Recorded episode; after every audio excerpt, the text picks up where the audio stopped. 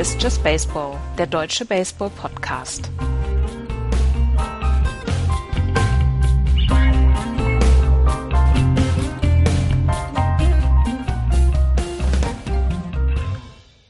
Pete Rose bekommt eine Statue und in Deutschland gab es einen No-Hitter. Hallo, liebe Leute, zu einer neuen Ausgabe von Just Baseball am Sonntag. Hallo, Andreas. Hallo.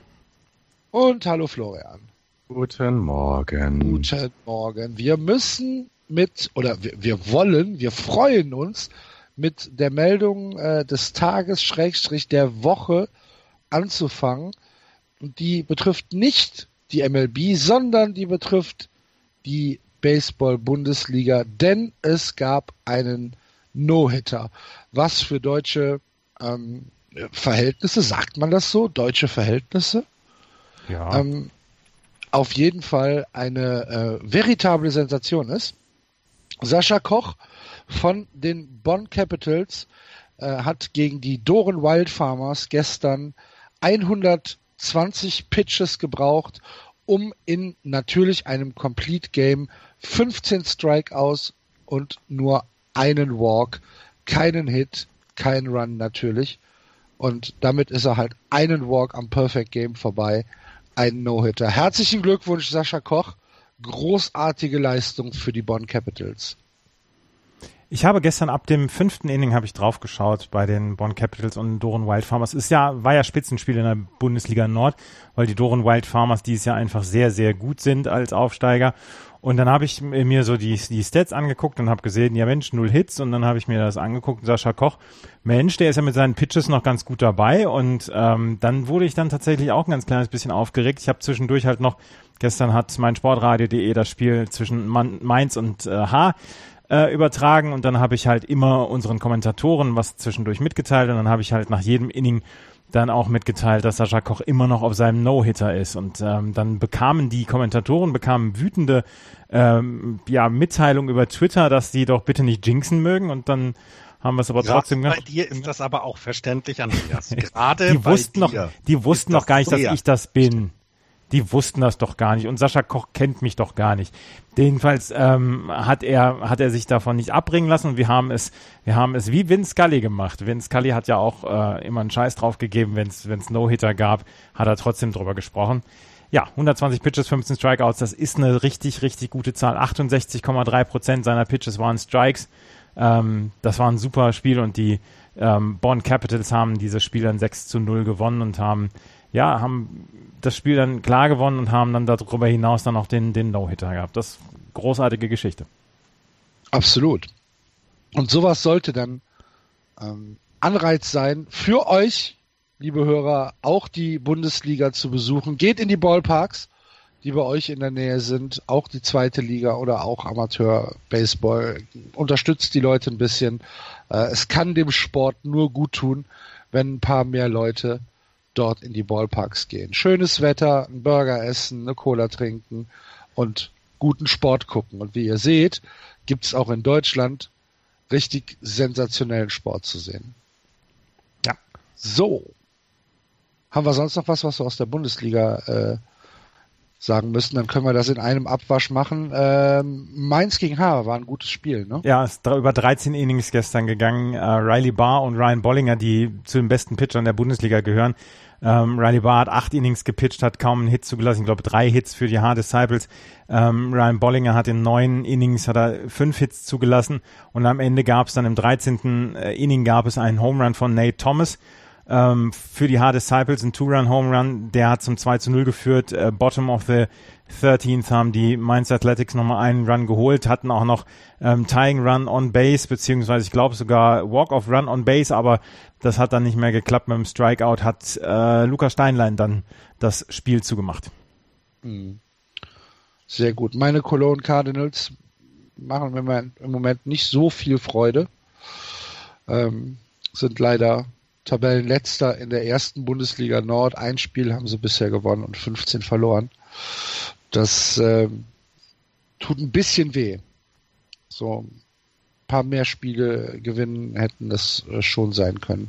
Aber gut, so ist das halt. Wir wussten vor der Saison, dass äh, das eine junge Mannschaft ist, die Zeit braucht, um in der Bundesliga anzukommen. Gut. Florian, hast du noch was aus Deutschland, was du sagen möchtest? Nein, ich Okay. kann nur bestätigen, was ihr sagt. Geht in die Ballparks. Gut. Dann äh, nochmal herzlichen Glückwunsch an Sascha Koch und die Bonn Capitals für dieses ganz hervorragende Accomplishment des No-Hitters und damit gehen wir dann in die Major League und gucken, was in der letzten Woche passiert ist und fangen hier wie gewohnt in der American League an und dort in der American League East ein kurzer Blick aufs Tableau. Auf Platz 1 wie in der letzten Woche die New York Yankees 38-28, dahinter die Red Sox 38-30, die Tampa Bay Rays auf Platz 3 36-35, die Orioles 33-34 und die Toronto Blue Jays 32-35. Und bevor wir oben anfangen, muss ich erstmal zu Kreuze kriechen. Denn ähm, ich habe ja letzte Woche, als wir das Segment über die äh, Toronto Blue Jays hatten, äh, den Halbsatz eingestreut, ah, warum ist denn da so Totentanz in, in Toronto? Da ist doch eigentlich nur in den Playoffs voll. Und dann äh, über, über, überkam ich eine F Flut an wütenden Leser-E-Mails, also drei waren's. Und auf Twitter äh, gab es auch ein paar Kommentare, was mir denn einfällt, so ein Blödsinn zu erzählen. In Toronto wäre der beste Zuschauerschnitt und äh, nee, was haben wir geschrieben? Platz drei, glaube ich, im, äh, im letzten Jahr als Zuschauerschnitt. 41.878 Zuschauer äh, als Durchschnitt in der letzten Saison bei einer Gesamtkapazität Kapazität von 48.292. Äh, genau an dem Wochenende wo äh, ich diesen Blödsinnssatz gesagt habe, waren die Toronto Blue Jays in, in Seattle und äh, da waren 30.000 Auswärtsfans und Baseball boomt in Toronto und ähm, es ist voll und natürlich habt ihr habt ihr recht, liebe Hörer. Ähm, da war ich doof und äh, habe mich von meinen subjektiven Eindrücken äh, von MLB TV Condensed Games hinreißen lassen, weil wenn ich mir das angucke und gucke mal in die äh, Toronto Blue Jays morgens rein und äh, mache das so im Schnelldurchgang, dann gucke ich da so ein, zwei, drei, vier Innings und äh, das sind dann halt meistens die ersten Innings und da ist dann halt wirklich wie in jedem anderen Ballpark noch nicht alles voll besetzt und äh, das hat sich irgendwie so eingebrannt, dass die Upper Decks immer leer sind und äh, dass es halt da so leer ist, was halt objektiv nicht stimmt. Deswegen äh, hier zur Klarstellung für alle nicht-Toronto Blue Jay-Fans, äh, in Toronto ist die Hölle los. Ist, ist, Es ist das, Äh. das Problem bei Baseball ist das ja auch, dass das ein Sport ist, in dem immer nur die Gegentribüne gezeigt wird. Das, was hinter dem, hinter der Homeplate los ist, da wo die meisten Zuschauer sind, das sieht man ja gar nicht. Deswegen kommt einem ja auch das, das Dodger Stadion gar nicht so groß vor, weil man nur diese, weil man nur den, den Ausblick hat wie damals bei Nackte Kanone. Die Dodgers haben aber den größten Zuschauerschnitt in der kompletten Liga mit im Moment 44.500. Dahinter die Cardinals mit 42. Und dann die und wer kommt dann? wer kommt dann? dann, dann sind schon die Giants, wenn sie schon in sie, sie schon wenn sie schon in einer Kategorie mal ganz vorne sind, dann müssen wir das auch erwähnen. Dahinter die Chicago Cubs und dann die Toronto Blue Jays mit 38.686. Und es gibt so ein paar Ballparks, wo ich, wo ich dann immer denke, ja, das sieht alles ganz schön aus, so mit, äh, mit der Home Run Statue und so, aber das sieht nicht nach vielen Zuschauern aus. Und dann ähm, kriegt man einen Blick zum Beispiel auf die, auf die Tribünen hinter dem, hinter der Homeplate und dann sieht man erstmal, was das für Kolosse sind, diese Stadien. Also, wo es mir am meisten aufgefallen ist in den ganzen Jahren, jetzt ist es das Kaufman Stadium in Kansas City. Ähm, Ja. Was einfach ein unfassbares Monstrum hinter Homeplate ist. Und äh, wenn man wenn man so rausguckt, weil man nur die die äh, weil, weil man nur den Blick hat von quasi den Kommentatoren, dann denkt man, das ist gar nicht so groß das Stadion. Interessant bei der, wenn wir schon bei den Zuschauern sind, ähm, auch die auswärts, also wie viele Fans auswärts in die Stadien gehen, wenn ein Team kommt, führen die Dodgers an. Finde ich sehr interessant. Danach die Cubs, klar. Die sind ja auch auch beides Teams, die in, also in, der ganzen Nation ihre Fans haben. Dann auch die Giants, was ich äh, sehr merkwürdig finde, weil die immer so ein bisschen hinten dran sind, ähm, gerade was das angeht. Aber dann die Cincinnati Reds. Zu Hause nur 23.000 Zuschauer. Wenn sie aber ähm, äh, Gäste sind, dann kommen 32.000 Zuschauer. Hängt natürlich auch ein bisschen davon ab, wo sie überall immer spielen. Aber ich finde das schon interessant, weil eigentlich denkt man ja dann auch, dass solche etwas schlechteren Teams dann gar nicht die Leute so ziehen, aber hier bei den Reds scheint es nicht so zu sein. Naja, dann wissen die Heimzuschauer, dass sie mit, mit einem Sieg rechnen können. stimmt, dann, dann passt es auch, dass die, dass die Giants so. Dass die Giants so. Ja, stimmt, stimmt. Gut weil, sind, ja. weil eine Niederlagenserie hast, lad die Giants ein. Ja, auf jeden Fall ähm, war mir das ein Anliegen, äh, das natürlich klarzustellen. Vielen Dank an äh, die E-Mail-Schreiber, der Namen ich jetzt leider nicht mehr im Kopf. Der Mark war es, der äh, Lukas war es und der äh, Tim, glaube ich. Ich weiß es nicht mehr hundertprozentig. Auf jeden Fall vielen, vielen Dank an, äh, an die E-Mail und Twitter-Schreiber, die mich da auf diesen ähm, Fauxpas hingewiesen haben. In Toronto boomt Baseball und ist immer voll. So. Ich möchte jetzt eigentlich, ich würde vorschlagen, wir sprechen jetzt einfach bis Ende des Jahres gar nicht mehr über Toronto, dann können wir auch nichts falsch machen. ja, aber ich glaube, wir, wir müssen es aber leider machen. Aber wir nee. wollen erstmal über die Yankees reden. Wollen wir, wollen wir über die Yankees reden? Die Yankees hatten eine schlechte Woche. Die Yankees ähm, haben fünf Spiele jetzt in Folge verloren. Zwei gegen die Angels und drei gegen die Oakland Athletics. Ähm, dabei gestern wieder ein ähm, ein relativ schlechter Auftritt von äh, Tanaka, oder? Ja, Masahiro Tanaka hat in den letzten ähm, neun Starts 17 Home Runs zugelassen in 46 zwei Drittel Innings.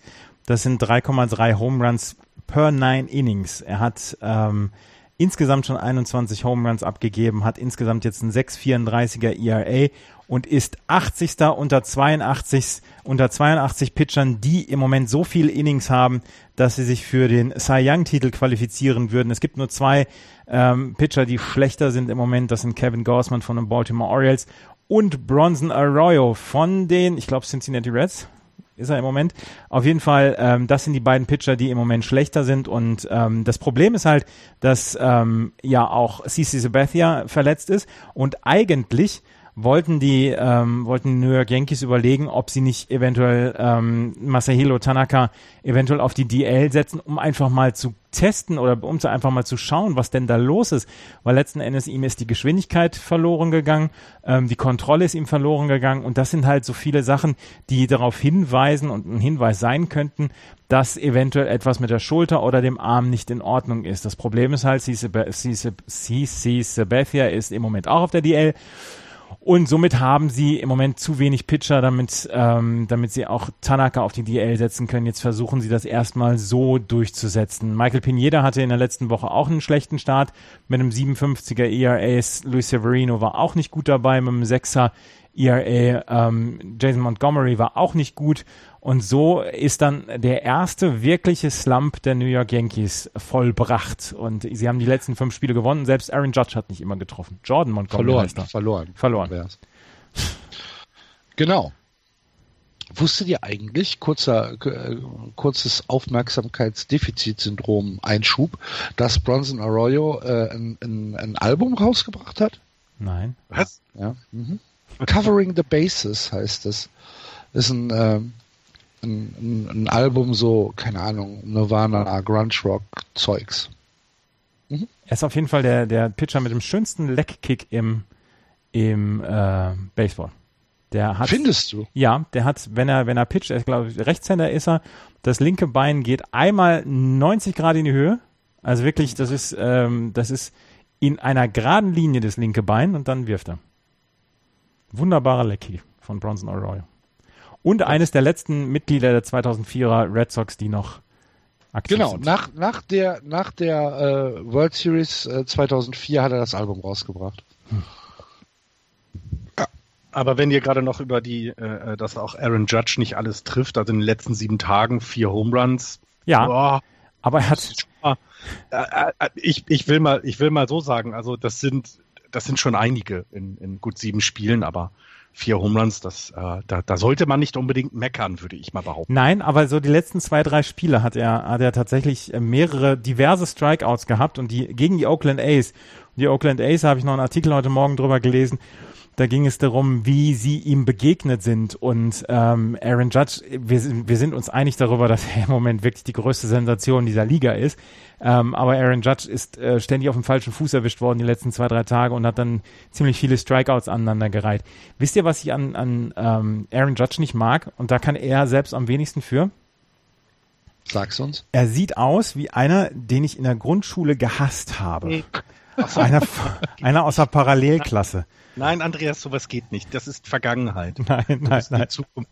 Nein, das aber. Ja, der, schlimm. der, der hat, den, den habe ich gehasst und genau so sieht Aaron Judge aus. Und deswegen mm, kann ich ihn im Moment noch nicht sympathisch finden. Das wird sich legen. Das wird sich, ich denke, das wird sich legen. Aber wenn ich ihn im Moment sehe, dann sehe ich halt aus der Grundschule Remo Oberbexen den, den äh, aus der Parallelklasse vor mir und möchte einfach nur draufhauen.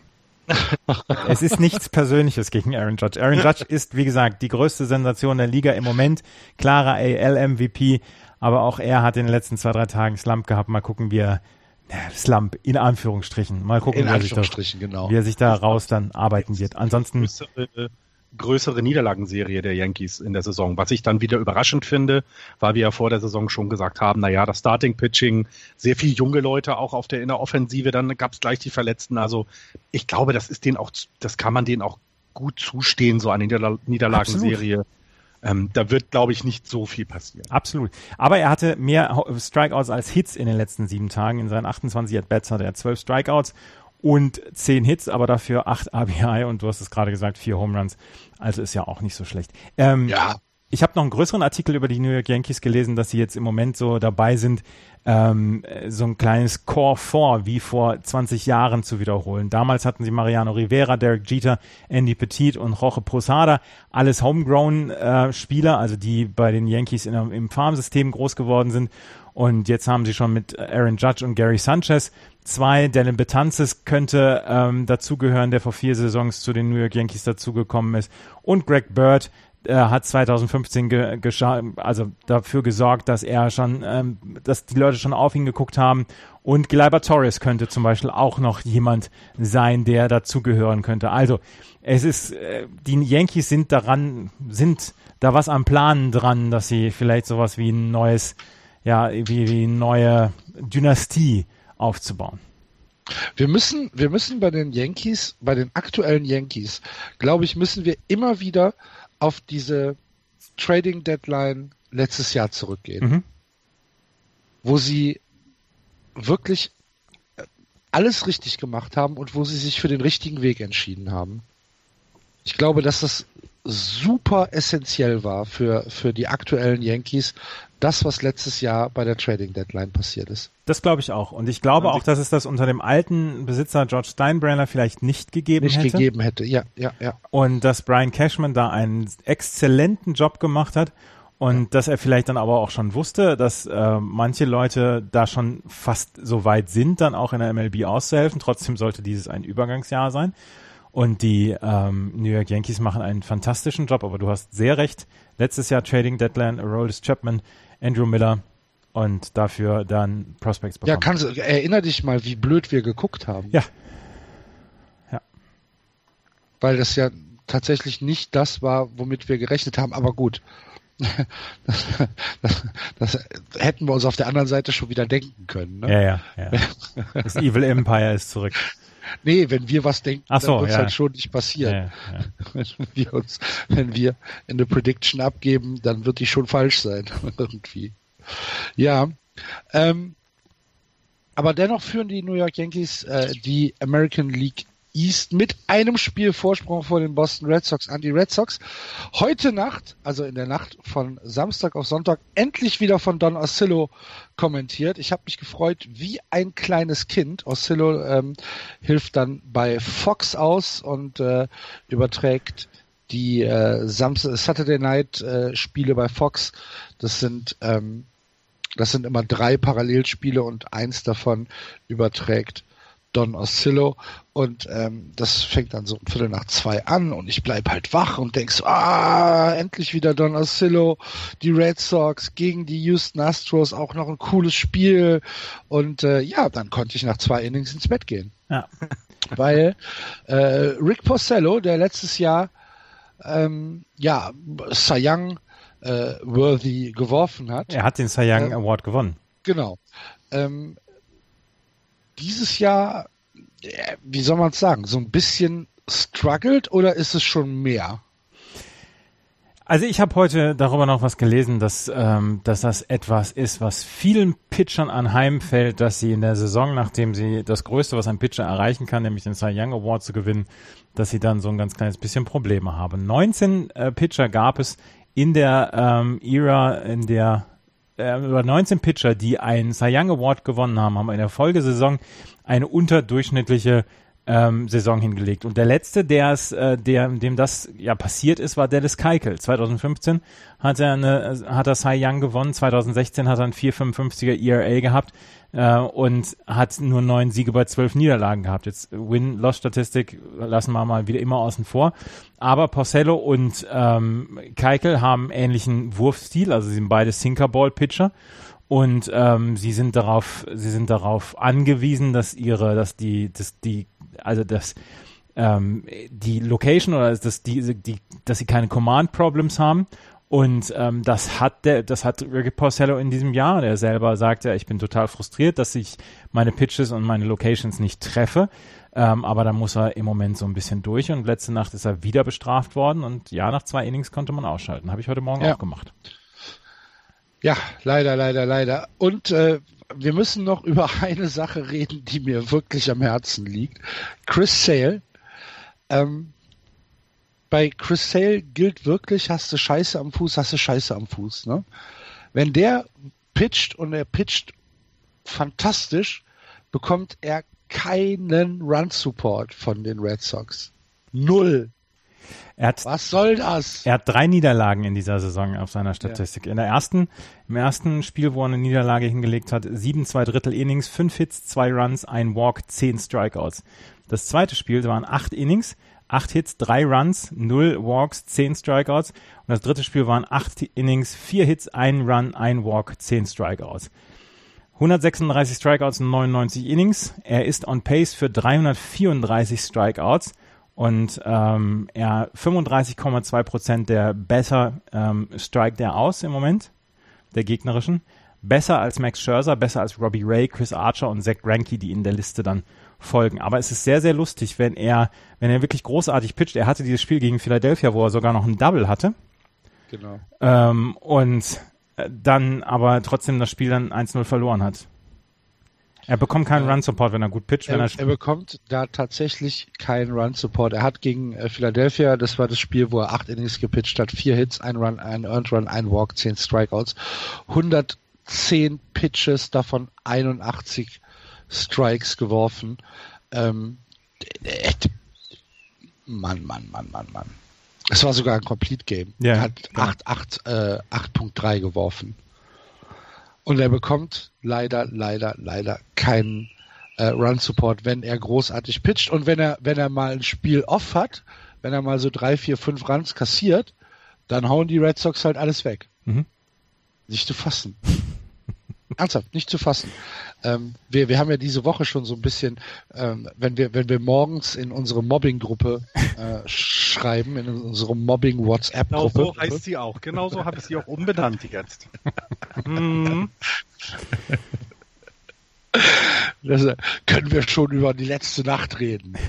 ja, genau. Das war das schlimm, wenn ihr dann aber anfangt, euch über die Giants lustig zu Völlig das tun wir doch gar nicht. Völlig zu Recht, aber es tut halt auch weh. Aber wir machen uns doch nicht lustig. Wir machen Florian. uns Sorgen. Wir machen uns Sorgen. Hm? Hm? Ich, Und ich ihr seid, äh, kommen wir ja gleich zu. Ja. Ähm, äh, zwei, zwei Dinge, die mir letzte Woche noch äh, großartig aufgefallen sind. Einmal Xander Bogarts, der im Moment ein fantastisches Infield-Baseball spielt. Junge, Junge, Junge, Junge. Äh, was der alles wegkratzt, das ist ähm, absolut à la Bonheur. Das ist äh, ja, das ist Weltklasse, was der im Moment macht. Und äh, dann schreiben wir auch jeden Morgen und so schlecht ist der Kimbrell gar nicht. Ne? ja, Craig, Kim, Craig Kimbrell hat äh, im Moment ein ERA von 0,88 hat äh, 58 Strikeouts gehabt, einen Average gegen sich von 0,78, einen Whip von 0,42, hat acht Hits abgegeben in 30 zwei Drittel Innings, drei Runs, drei Earned Runs, ein Home Run hat er abgegeben, fünf Walks hat er gehabt. Ansonsten ist er im Moment unhittbar und er, äh, er trägt dafür oder er trägt dazu bei, dass die Red Sox im Moment das zweitbeste äh, Relief ERA in der kompletten Liga haben. Das ist nicht schlecht. Ja. Nee, ist wirklich nicht schlecht. Und äh, da gehen uns dann auch die, die Hasspostings der Hörer, ob äh, Craig Kimbrell der Cristiano Ronaldo der MLB ist, gehen uns dann vorbei. Ja, aber, aber kilometerweit. Ja. Gut. Ähm, zu Tampa habe ich jetzt nichts, außer dass Corey Dickerson einen guten Job macht.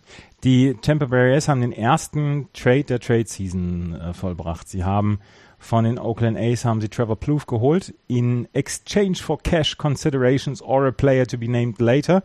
Plouffe ist 31 Jahre alt, hat im Moment ein Betting Average von 2,14, 2,76er und Base Percentage, 3,57er Slugging. Das haut jetzt nur noch niemand überhaupt aus den Socken. Aber ähm, er soll ähm, für die Infield-Tiefe bei den Tampa Bay Rays sorgen, weil das Problem ist, ähm, haben Matt Duffy, Brett Miller und Ricky Weeks haben sie auf der Disabled List und sie könnten jemanden gebrauchen, der wirklich auf allen drei Inf oder auf allen vier Infield-Positionen spielen kann und er könnte sogar mit Logan Morrison so ein bisschen Platoon spielen auf der First Base. Das sind die Tampa Bay Rays, die im Moment ähm, ähm, ja den, den erst für den ersten Trade gesorgt haben. Aber es ist halt ein ganz kleiner. Sich auch ein bisschen strecken, ne? wenn sie, sie sind ein halbes Spiel ähm, aus der Wildcard nur raus. Also die, sie, sie können ja sich nicht ausruhen, sondern sie müssen ja jetzt irgendwas tun. Es wirkt jetzt aber tatsächlich so, als quasi nur warten, bis die Stammspieler wieder gesund sind. Aber ich meine, die Tampa Bay Rays stehen nicht schlecht da. Und das, dafür haben wir die Baltimore Orioles, die komplett vom Gleis gefallen sind in den letzten zwei Wochen. Ja und ähm, die nun wirklich überhaupt nichts mehr hinbekommen. Ähm, Zach Britton kommt jetzt wohl zurück. Der hat jetzt ähm, ein Rehab-Assignment ab Montag. Er sagt, er fühlt sich gut. Er hat 22 Pitches bei einem simulierten Spiel ähm, hat er ge geworfen und er wird jetzt am Montag, also morgen, ähm, das erste Inning des Opening Days für die Aberdeen Ironbirds, die Short Season Class A Filiale der äh, Baltimore Orioles werfen. Ähm, das Problem ist, sie brauchen ihn unbedingt wieder. Ähm, Baltimore hat 23 der letzten 33 Spiele verloren. Ähm, gegen die White Sox haben sie am, am Donnerstag ähm, Nachmittag noch verloren. Sie sind in dieser Spanne sind sie das letzte Team oder letzter im ERA. Sie haben einen knappen Sechser ERA in den letzten 33, 35 Spielen gehabt. Und ähm, das Bullpen ist mit dem 468er ERA auch schlecht. Und das gerade, wo Buck Showalter es in den letzten Jahren immer wieder geschafft hat, aus einem eigentlich eher mittelmäßigen ähm, Pitching-Stuff alles rauszuholen. Selbst er scheitert im Moment und die Baltimore Orioles sind im Moment wirklich ganz, ganz, ganz schwach. Das Einzige, was man sagen kann, ähm, Manny Machado bei der Arbeit zuschauen, ist schon recht spektakulär. Aber letzte Nacht, ja, zwei Home Runs gehabt und ein unglaubliches äh, Play gehabt äh, zur First Base gehabt. Aber vorher hat er auch nur einen 2-11er Average gehabt. Das Problem ist, er muss dann halt auch treffen und er muss in der Offensive auch was bringen. Dass er ein fantastischer Third Baseman ist, das ist ähm, völlig, steht völlig außer Frage. Nur offensiv bringt das halt in dieser Saison noch nicht auf die Platte. Ja, aber ich meinte jetzt auch eher defensiv ist ja. es eigentlich ähm, fantastisch, weil offensiv, äh, also zur Defensive wollte ich eben, da war ich aber äh, verbindungstechnisch nicht so gut drauf, noch sagen, dass äh, bei den Boston Red Sox im Outfield zwei, äh, zwei Jungs rumlaufen, die bei Defensive Run Saves in den Top Ten sind. Mhm. Was ich äh, äh, schon mal als Outfielder Ähm, also ich kenne sowas nicht, weil ich habe keine Outfielder in meinem Team, die irgendwas können. Aber wenn du dir, also gerade, also Betts und, und, und Bradley, äh, Jackie Bradley Jr., ähm, also Mookie Betts mit fantastischen 15 Defensive Run Saves. Also das ist, ähm, das ist, das ist schon, das ist, das, damit führte diese Statistik an derzeit und auf Platz 10 dann 8 von Jackie Bradley Jr. auch im Centerfield. Das kann sich schon blicken lassen und ähm, Manny Machado äh, ist jetzt hier in diesen Statistiken nicht so äh, weit vorhanden, aber als äh, Third Baseman kommt es da dann wahrscheinlich auch wieder auf andere Dinge an. Das ist schon ziemlich gut, was, was er da macht. Wie Mookie Betts in der Nacht von Freitag auf Samstag George Springer auf der Hälfte zwischen Third Base und Homeplate ausgeworfen hat. Das war nicht so schlecht. Und Drew Pomeranz hat hinterher gesagt, Mensch, ich war gerade dabei, um hinter dem Catcher abzudecken und drehte mich um und da war der Ball schon Richtung, äh, Richtung links unterwegs und ähm, das, hat, das hat Spaß gemacht, dem zuzuschauen. Mookie Betts ja. ist wirklich fantastisch. He's out by 15 feet. Genau. He never had a chance. Bei Over the Monster haben sie geschrieben, ähm, das war vielleicht vom, vom Third Base Coach vielleicht der schlimmste Send eines, eines, eines Spielers, der von Second Base kam, der Geschichte. Mookie Betts wiederum hat gesagt, vielleicht dann auch so ein ganz kleines bisschen äh, sich selbst auf die Schulter klopfen, nee, nee, den muss er schicken von der, auf die, auf die Homeplate. Natürlich. Natürlich. Ähm, gut, dass wir, dass wir nochmal zurück zu den Red Sox gekommen sind, denn eine Sache habe ich vergessen, vielleicht auch ein bisschen abseits des Sports. Letzte Woche hat Jerry Remy, der äh, Color Commentator von äh, Nessen, einen Tweet rausgehauen, dass bei ihm wieder Krebs diagnostiziert worden ist. Das heißt, er muss jetzt sich wieder in Behandlung geben und ähm, obwohl ich nicht hundertprozentig sicher bin, ob er uns jede Woche hört. Äh, lieber Jerry, auch von uns alles Beste. All the way. Ähm, das nur am Rande. Gut, über Toronto haben wir alles gesagt, was wir sagen müssen, oder? ich habe jetzt auch Angst, was zu sagen. Da sag ich was. Also wir hatten ja nun auch den, den, den Hinweis, dass wir die Blue Jays ein bisschen ähm, immer unter Wert verkauft haben hier im Podcast und ich warte immer noch auf die Zündung. Also es kommt immer noch nichts und das bestätigt sich in meiner Meinung, dass es da dass da irgendwas nicht stimmt. Also nicht, dass das jetzt eine komplett kaputte Franchise ist, das meine ich nicht, sondern dass irgendetwas nicht passt, dass eben die, dass sie nicht ihre Top-Leistung bringen können. Und ähm, dabei, dabei bleibe ja. ich auch diese Saison. Die, die, die DL ist halt nicht entspannt. Ne? Ah, alles klar, verstehe ich auch. Ne? Also äh, völlig in Ordnung. Ähm, aber es sind eben Leute äh, nicht mehr auf der DL, die äh, uns angekündigt worden sind, wie wenn sie denn wieder dabei sind, dann wird das schon wieder besser werden. Und das passiert noch nicht. Ähm, und ich wage zu bezweifeln, ob da noch was kommt, denn ähm, sie sind nur zweieinhalb Spieler aus der Wildcard raus. Ähm, da, da sind aber eben zwei Teams in der American League noch davor äh, mit den mit den Tampa Bay Rays und selbst die Baltimore Orioles. Und deswegen sieht es für mich nicht unbedingt danach aus, dass sie da den Anschluss nochmal schaffen werden. Dafür ist die American League East dann doch zu stark.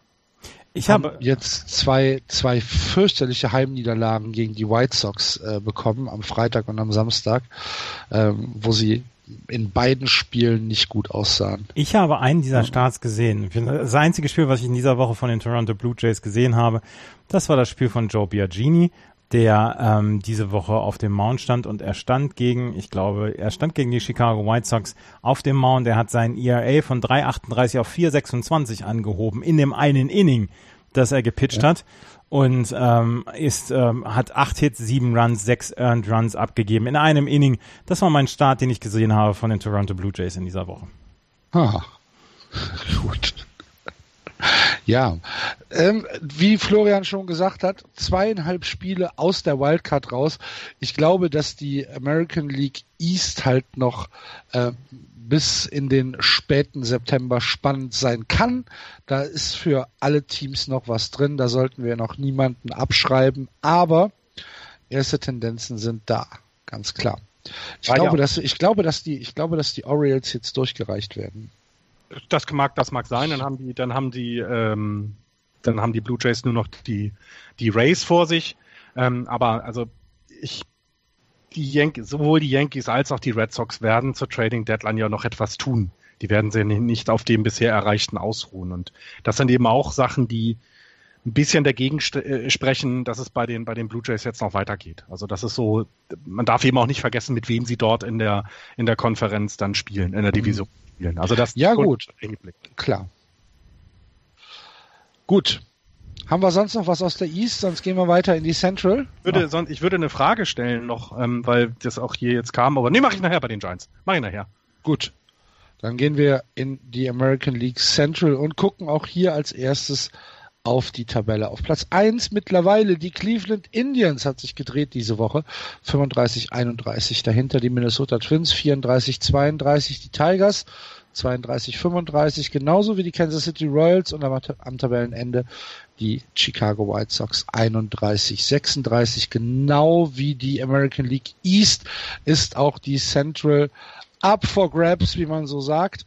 Und auch dort kann jedes Team noch in äh, den Playoff Run eingreifen. Allerdings hat sich diese Woche ähm, der Wind an der Spitze ein bisschen gedreht. Die Indians äh, mit einer 6-4er äh, und die Minnesota Twins haben so ein bisschen an Boden verloren, haben jetzt äh, in den letzten fünf Nächten haben sie, glaube ich, zehn Spiele verloren. Weil ähm, nee, acht waren es, weil sie ähm, neun von, ne Quatsch, vier von fünf verloren haben und ähm, die Cleveland Indians vier am Stück gewonnen haben, wenn ich das so richtig sehe. Ja, genau. Haben sie acht Spiele verloren in, in fünf Tagen. Das viel. Ja, und zumal ja auch die Twins gegen die Cleveland Indians verloren haben. Das macht es dann ähm, doppelt so schlecht. Schlimm wenn du so willst. Ne? Also gegen ja, ja, genau. Rennen, das ist, ähm, da holst du dann auch das auf und, und ähm, das reicht dann manchmal. Dafür waren die Twins, das muss man ja nun auch sagen, jetzt ja auch nicht unbedingt ähm, dass das Team, was, was besonders stark äh, gewesen ist in den letzten Wochen oder besonders dominierend so rum. Ähm, und, und mit minus 41 äh, Run Differential jetzt auf Platz 2 stehen. Also die Royals haben minus 37, die Tigers minus 1 und die White Sox plus 8.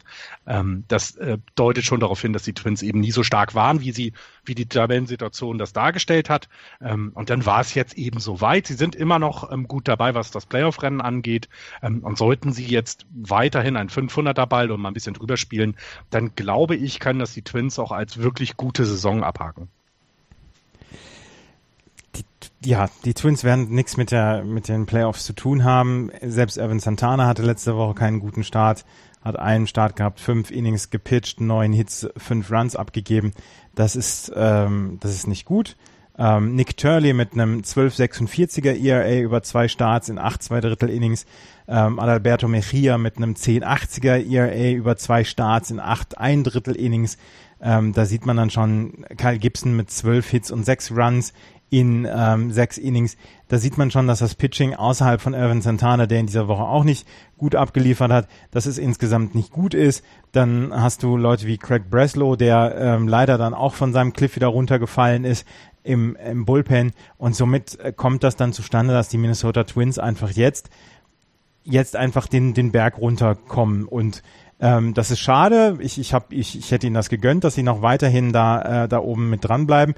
Aber ähm, das, das wird nicht funktionieren. Und ähm, somit werden sie dann jetzt erstmal nächste Saison dann wieder einen relativ hohen Draft bekamen. Sie haben ja den, den Draft gewonnen und sie haben ja diese Woche ähm, im Draften an Nummer eins gedraftet und haben Shortstop Royce Lewis haben sie gedraftet und sind dann ganz, ganz, ja, ganz, ganz aufgeregt.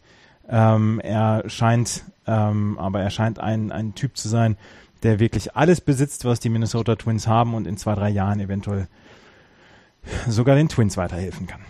Und er hat ja auch schon unterschrieben. Das, also er, er ist ja nicht nur gedraftet worden, sondern genau. er hat auch unterschrieben. Ähm, äh, das heißt, der junge Kerl ist jetzt um 6,725 Millionen Dollar reicher. Genau, und hat eine Million unter Marktwert sogar noch äh, unterschrieben. Also eigentlich hätte er 7,7 Millionen Dollar bekommen sollen, aber er hatte sich schon vorher abgesprochen mit den mit den Minnesota Twins, dass ähm, sie wohl mehr Geld haben, um die anderen Draftpicks dann noch ähm, unter Vertrag zu nehmen und deswegen ähm, ist er jetzt mit äh, Unterwert so ein ganz kleines bisschen mit drin. Aber sie haben Royce Lewis genommen als Shortstop. Ähm, was dann wieder schön ist, ähm, es sind ja 1215 Spieler gedraftet worden in dieser Woche. Und CBS macht das jedes Jahr, dass sie die lustigsten Namen aus diesen 1215 in eine in eine Liste packen. Und ähm, da sind ein paar schöne sind dabei, zum Beispiel der Nummer 534 Pick von den Milwaukee Brewers heißt Legend Smith, was ich nicht so schlecht finde. Dann äh, die Cincinnati Reds haben mit äh, Pick 107 haben sie Cash Case genommen, was ich ziemlich cool finde, so ein bisschen wie Max Mustermann. Ähm, Joe Record von den Twins Nummer 826 und Baron Radcliffe von den Braves auf 1190. Trey Hare ist Nummer 1009 bei den Rays. Brock Deatherage, Death Air Rage von den Pirates gedraftet worden an Stelle 868 und Franklin van Gerb, was ich ziemlich cool fand und Preston Grand Prix von den Dodgers an 730 und Cooper Colderon auf 1185. Und jetzt muss ich nochmal gerade gucken, wer Mr. Irrele Irrelevant ist. Ähm, und dann seid ihr mich auch schon wieder los, ähm, was den Draft angeht. Auch da gibt's ja einige, wenn wir denn jetzt schon dabei sind, da gibt's ja schon noch einige weitere hübsche, hübsche Geschichten ne, im Draft. Also ähm, die Diamondbacks haben einen Freund von Mike Trout gedraftet. Ähm, ähm, dann ähm, haben die Orioles haben einen Pitcher, der mit Vornamen DL heißt. Das ist auch sehr lustig. Äh, die Red Sox haben einen, einen, einen zukünftigen Gehirnchirurgen gedraftet, der also ähm, Baseball spielen will, aber eigentlich auf der Medical School Hirnchirurg werden möchte. Also auch das ist nicht. Ähm, Wer hat den gedraftet? Entschuldigung. Die Red Sox. Die Red Sox. Ja. Ja. Ja, gut. Hirnchirurgen kannst du in Boston ja. genug haben. die White Sox haben äh, jemanden äh, gedraftet, der auch Waterpolo gespielt hat. Ähm, die das Red ist Wasserball, ne? Ja. ja. Äh, genau, was haben wir noch? Also ähm, da sind schon, sind schon einige nette Geschichten dabei. Es sind ja auch wahnsinnig viele Spieler. Ähm, also ähm, der, der ist, denn unser, ist denn unser spezieller Freund gedraftet Nein, worden? ist er nicht. Ja, Luke, Luke Heimlich, Luke Heimlich ist nicht gedraftet worden, der sich im April ähm, als Sexoffender äh, melden musste. Er ist komplett ungedraftet geblieben. War vor diesem Vorfall äh, stand er auf Platz 40 der Draft Picks bzw. des Draft Rankings von Keith Law oder 43 und ist nicht gedraftet worden. Ja, und dann wurde ja der Sohn von Dusty Baker gedraftet, ja. der ähm, äh, schon als Kind ein, eine, eine, eine Berühmtheit war, weil er in diesem äh, Bad Boy Incident in der World Series 2002, äh, also Incident, also er war ein kleiner Junge, damals war es noch so, dass denn die Söhne auch, aber die wirklich jungen Söhne, der mag da gerade fünf oder so gewesen sein, vier, fünf und der wollte ein ähm, Bat äh, von der Homeplate holen, aber das Spiel war noch am Laufen und irgendwie äh, JT Snow damals, ein Spieler der Giants, der dann den ähm, den, den kleinen Jungen von der, von der Platte äh, weggezogen hat, so muss man es sagen. Ähm, bevor ja, er weil du musst dazu sagen, weil es, weil es Runs of Home gab, ne? Genau, Runs of Home, genau, es gab Runs of, ich werde das Video mal äh, einbinden in unseren Blog dann. Ähm, genau, es gab einen Run of Home und er stand da und dann mussten sie ihn wegziehen, sonst wäre er überrannt worden. Und seitdem sind so junge Bad Boys auch übrigens verboten. War das der Auslöser?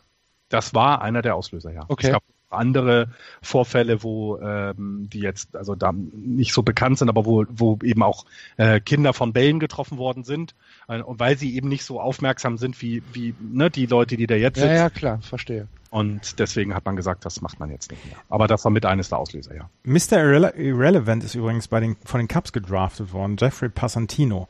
Von der Lipscomb University ist ein Right-Handed Pitcher, ist in seinem Junior Year gewesen und ähm, ist am 25.09.95 geboren, ist Pick 1215 gewesen. Und mit, ja, 1211, so und mit 1211 haben die Red Sox Cody Masters gedraftet. Ist Mr. Masters nicht ähm, der Chef von, von Magnum gewesen? Das kann ich dir leider nicht beantworten. Vielleicht ist das der Enkel. Hm. Hm. Ja. Gut. Ich war nie der, ich war nie der Magnum-Typ. Echt nicht? Was? Nee. Nee. nee. nee. Äh, wir schweifen ab. Also der Draft ist jetzt, der Draft ist jetzt so weit durch, ähm, aber man darf das halt nicht nicht verwechseln mit dem Draft in der NBA oder in der NFL diese Spieler werden erst noch ein paar Jährchen brauchen, bevor wir sie denn sehen werden. Also ähm, das, äh, da gibt's nur, es gibt immer mal wieder Ausnahmen, klar, ähm, aber äh, ja, das wird noch dauern. Gut, dann äh, haben wir den kleinen Ausflug in den Draft auch hinter uns gebracht. Ähm, Wo waren wir? In der Central, ne? Ja. Gut. Die Tigers, drei Spiele unter 500. Und sie Wie muss, sieht aus, Andreas, Florian? Ha? Wir kommen langsam. ähm, sie mussten, sie mussten Victor Martinez auf die 10-Day-DL setzen wegen ähm, unregelmäßigem Herzschlag, was so ein ganz kleines bisschen beängstigend war. Auch Brad Osmus hat gesagt, das ist, das ist nichts, was man von einem 38-Jährigen erwartet und nicht, was man einem 38-Jährigen wünscht. Aber er war tatsächlich zwei Tage im Krankenhaus und ähm, ist aber jetzt wieder raus und ist ähm, wird jetzt wie gesagt erstmal untersucht, ob das in irgendeiner Weise ähm, weiterführende Schäden beinhalten kann. Auf jeden Fall ähm, Brad Osmus hat aus der Triple A John Hicks hochgeholt und er plant jetzt auf der DH-Position, wo Victor Martinez sonst immer war, dann Spieler spielen zu lassen, die eventuell so leichte Verletzungen haben und äh, durch diese Verletzungen durchspielen. Migi Cabrera zum Beispiel, der seit Wochen so ein ganz kleines bisschen vor sich hin humpelt, aber der auf den man nicht verzichten kann, der soll jetzt in den nächsten Tagen und Wochen so ein ganz paar ähm, Tage bekommen, wo er einfach nur DH spielt und deswegen ähm, äh, und dann so ein ganz kleines bisschen wieder gesunden soll da auf der auf der Position. Aber ja, du du hast recht natürlich. Wir hatten völlig Unrecht, Axel. Die Nee, lass uns, lass uns noch mal gerade bei, bei äh, Victor Martinez bleiben. So wie ich das gelesen habe, sind das Herzrhythmusstörungen. Herzrhythmusstörung, genau, ja. Ja. Und ähm, die Detroit Tigers äh, sind jetzt dabei, äh, gen Westen zu fliegen und da bleibt Martinez in Detroit und wird jetzt ähm, ja, er bekommt so einen so einen so einen äh, mobilen äh, wie nennt sich das? So ein, so ein, so ein EKG. Herzüberwachungsgerät. Ja, EKG. genau. EKG oder wie das heißt, der. ja, so ein Langzeit-EKG oder wa- wa- was auch immer. Auf jeden Fall, äh, dass man das beobachtet, ähm, weil Herzrhythmusstörungen, ja, wie Andreas schon gesagt hat, äh, sind ja nichts, wo oder die ideal für Leistungssport sind. Gut. Ich wollte dich nicht unterbrechen, Andreas. Mach weiter. Nee, das, äh, das ist eigentlich das Ganze, was ich zu den Detroit Tigers habe. Ansonsten, wie gesagt, du hast recht. Die Detroit Tigers sind so, wie du sie erwartet hast. Und ähm, ja, das zeigt einfach, wie mit wie viel. Vorsicht, Vorsicht, Vorsicht. Nein, du, du hast es halt recht in diesem Fall. Und nachher werde ich bei den Colorado Rockies wieder darauf rumreiten, dass ich recht hatte. Ich hoffe, dass bis dahin mein Internet wieder aufgefallen ist. Auf jeden Fall die Detroit Tigers, auch die Detroit Tigers nur zweieinhalb Spiele hinter einem Wildcard-Platz. Auch die Kansas City Royals. Die Kansas City Royals habe ich diese Woche gesehen. Ähm, das ist alles noch nicht so berühmt und ich habe immer so ein bisschen das Gefühl, ja, die Royals, die, die denken sich, Mensch, wir haben vielleicht nochmal einen Playoff-Run in uns. Aber letzten Endes äh, liegt es daran, dass, dass die Division im Moment so schwach ist, dass auch Cleveland äh, noch nicht richtig aus den, aus den Pushen gekommen ist und dass das äh, Minnesota jetzt da runterfällt, Detroit nicht so richtig gut ist. Die Kansas City Royals hätten meiner Meinung im Moment nichts in den Playoffs zu suchen und sind nur zweieinhalb Spiele draußen, genauso wie die Chicago White Sox, die nur dreieinhalb Spiele raus sind, die, die letzten drei Spiele gewonnen haben, unter anderem ja jetzt zwei gegen die Toronto Blue Jays. Ähm, sie sind halt alle noch mittendrin und wenn ich das sehe, dass die schlechteste Mannschaft der American League nur fünf Spiele außerhalb der Wildcard ist, dann zeigt das für mich eher, dass es ganz, ganz wenige Mannschaften gibt, die wirklich über dem Strich stehen. Also es sind für mich die Houston Astros, es sind die New York Yankees, mit Abstrichen auch noch die Boston Red Sox. Aber dass es ansonsten halt viel Mittelmaß in der American League gibt. Ja, Oder man absolut. Jetzt, Ausgeglichenheit, ne? Also ähm, es verteilt ja, schon so ein bisschen mehr.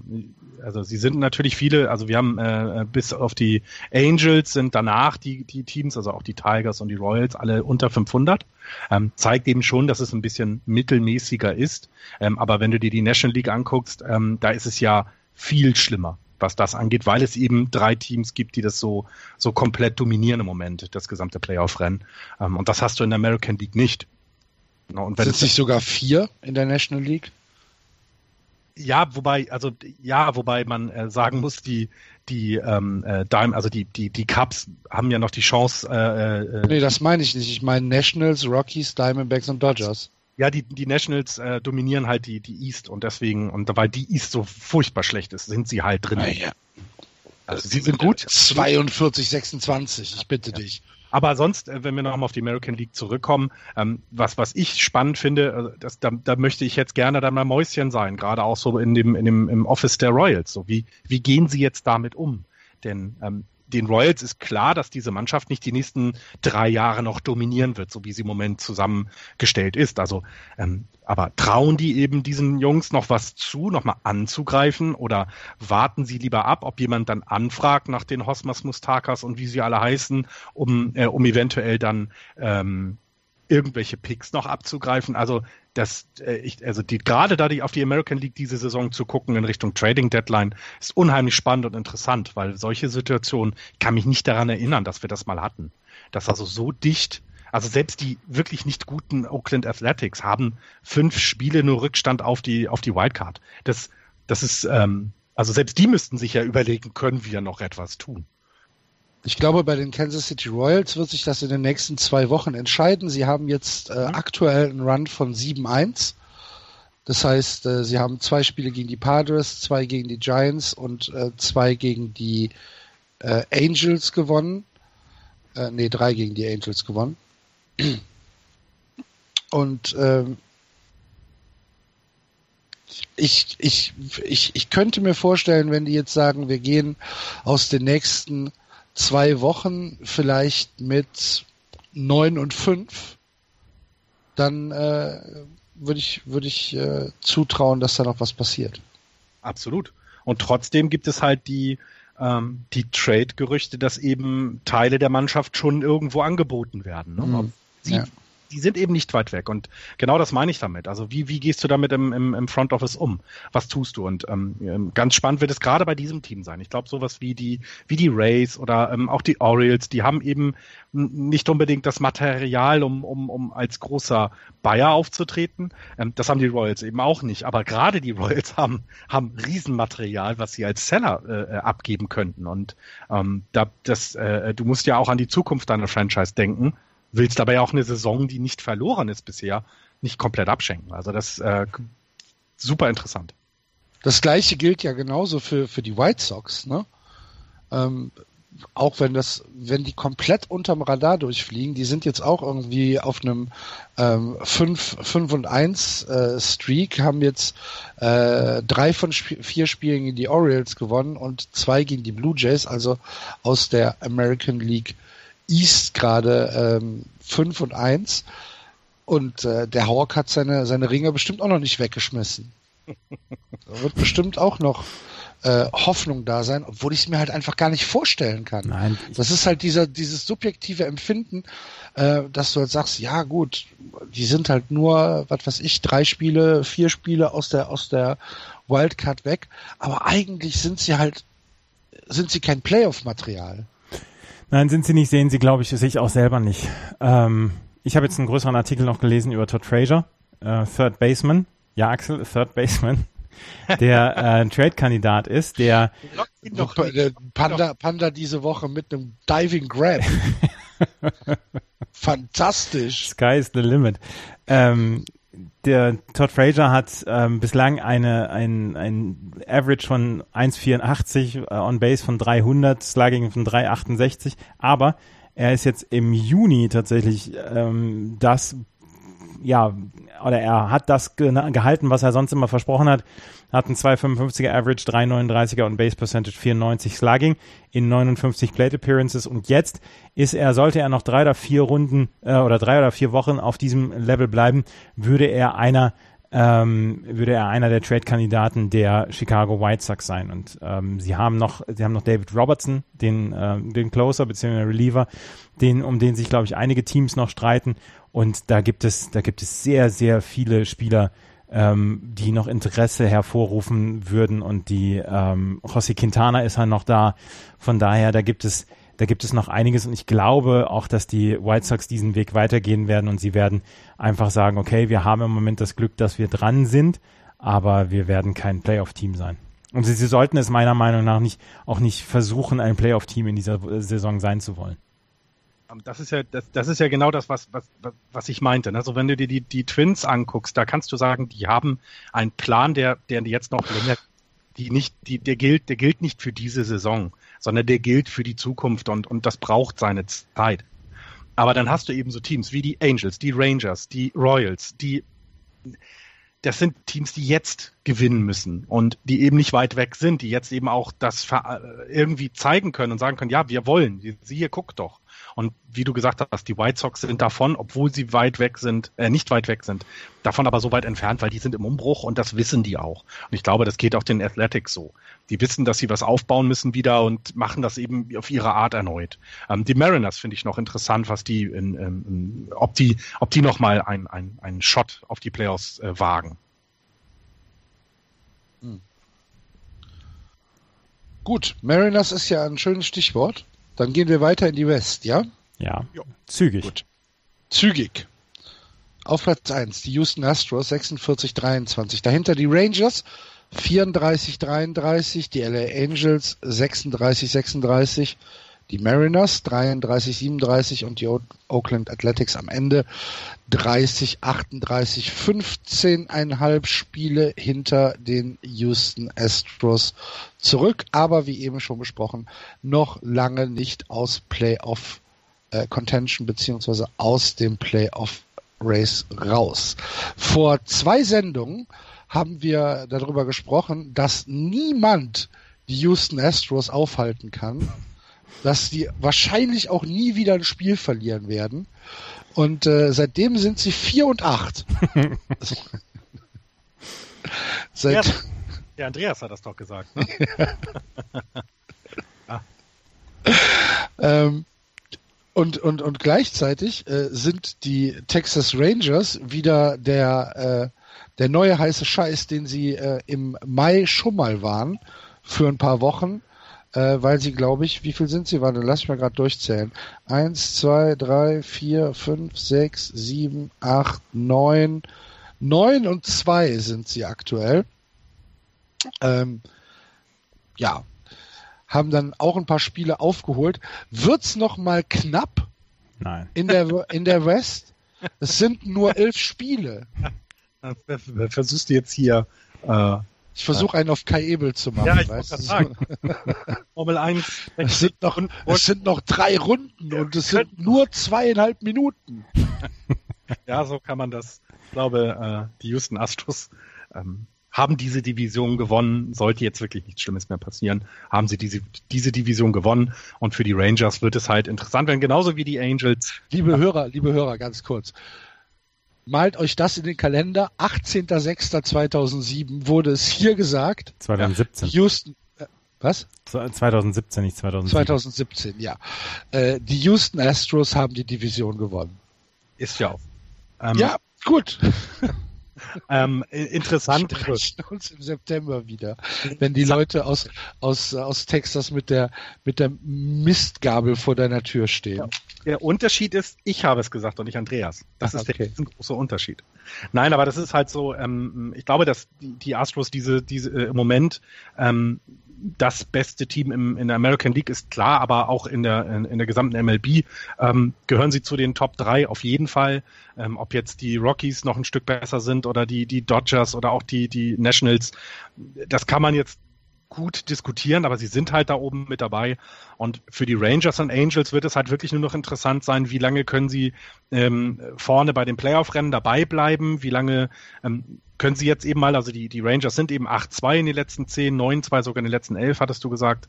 Ähm, sie sind äh, die, die ähm, Angels dahinterher haben jetzt 6-4, das klingt nicht so überragend, hatten davor aber auch recht gute Serien, wo sie eben äh, gegen die Astros zum Beispiel dann eine Serie gewonnen haben, gegen die Tigers haben sie gewonnen, gegen die Twins wieder mal dann verloren, äh, gegen die Braves gewonnen, gegen die Marlins verloren.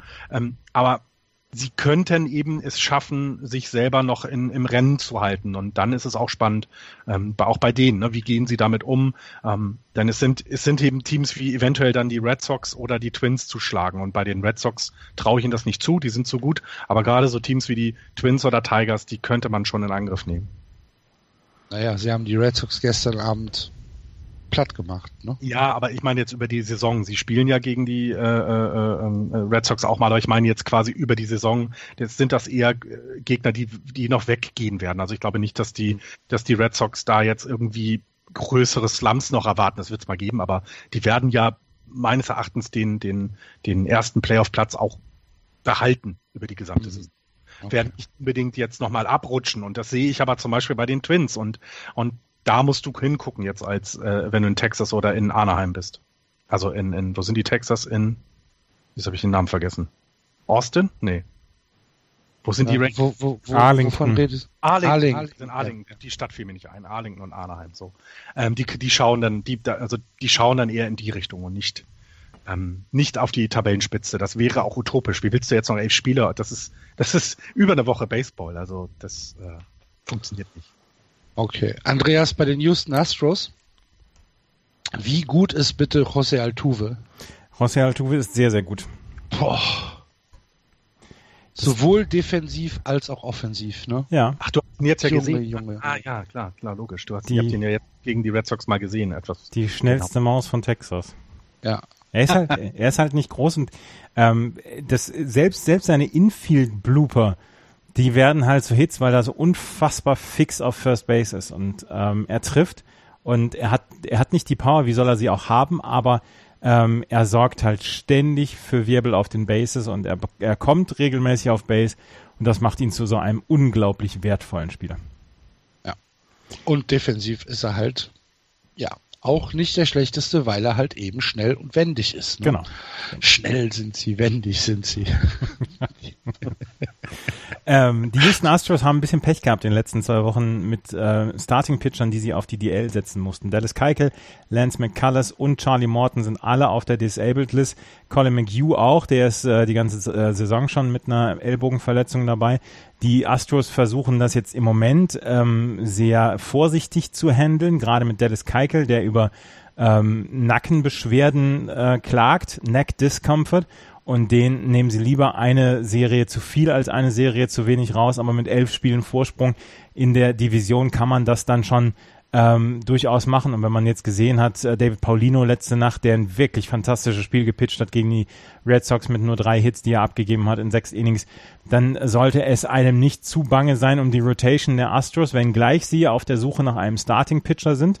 Und da hat, ich glaube, es war CBS oder ESPN, haben Vorstell oder Vorschläge gemacht, ähm, welche Pitcher denn auf dem Markt sind und die dieses Jahr dann helfen könnten. Zum Beispiel Sonny Gray, ähm, der ähm, von den Oakland A's kommen könnte, aber ähm, ob man innerhalb der Division tradet für die ähm, für die Oakland A's, das ist ähm, das ist noch ein bisschen fraglich. Jason Vargas wäre jemand, ähm, der ist nach diesem Jahr ist der Free Agent, hat einen 2-10er ERA für die Kansas City Royals, könnte eine Verstärkung sein in diesem Jahr. Garrett Cole von den Pittsburgh Pirates, der bis 2019 noch einen Vertrag hat.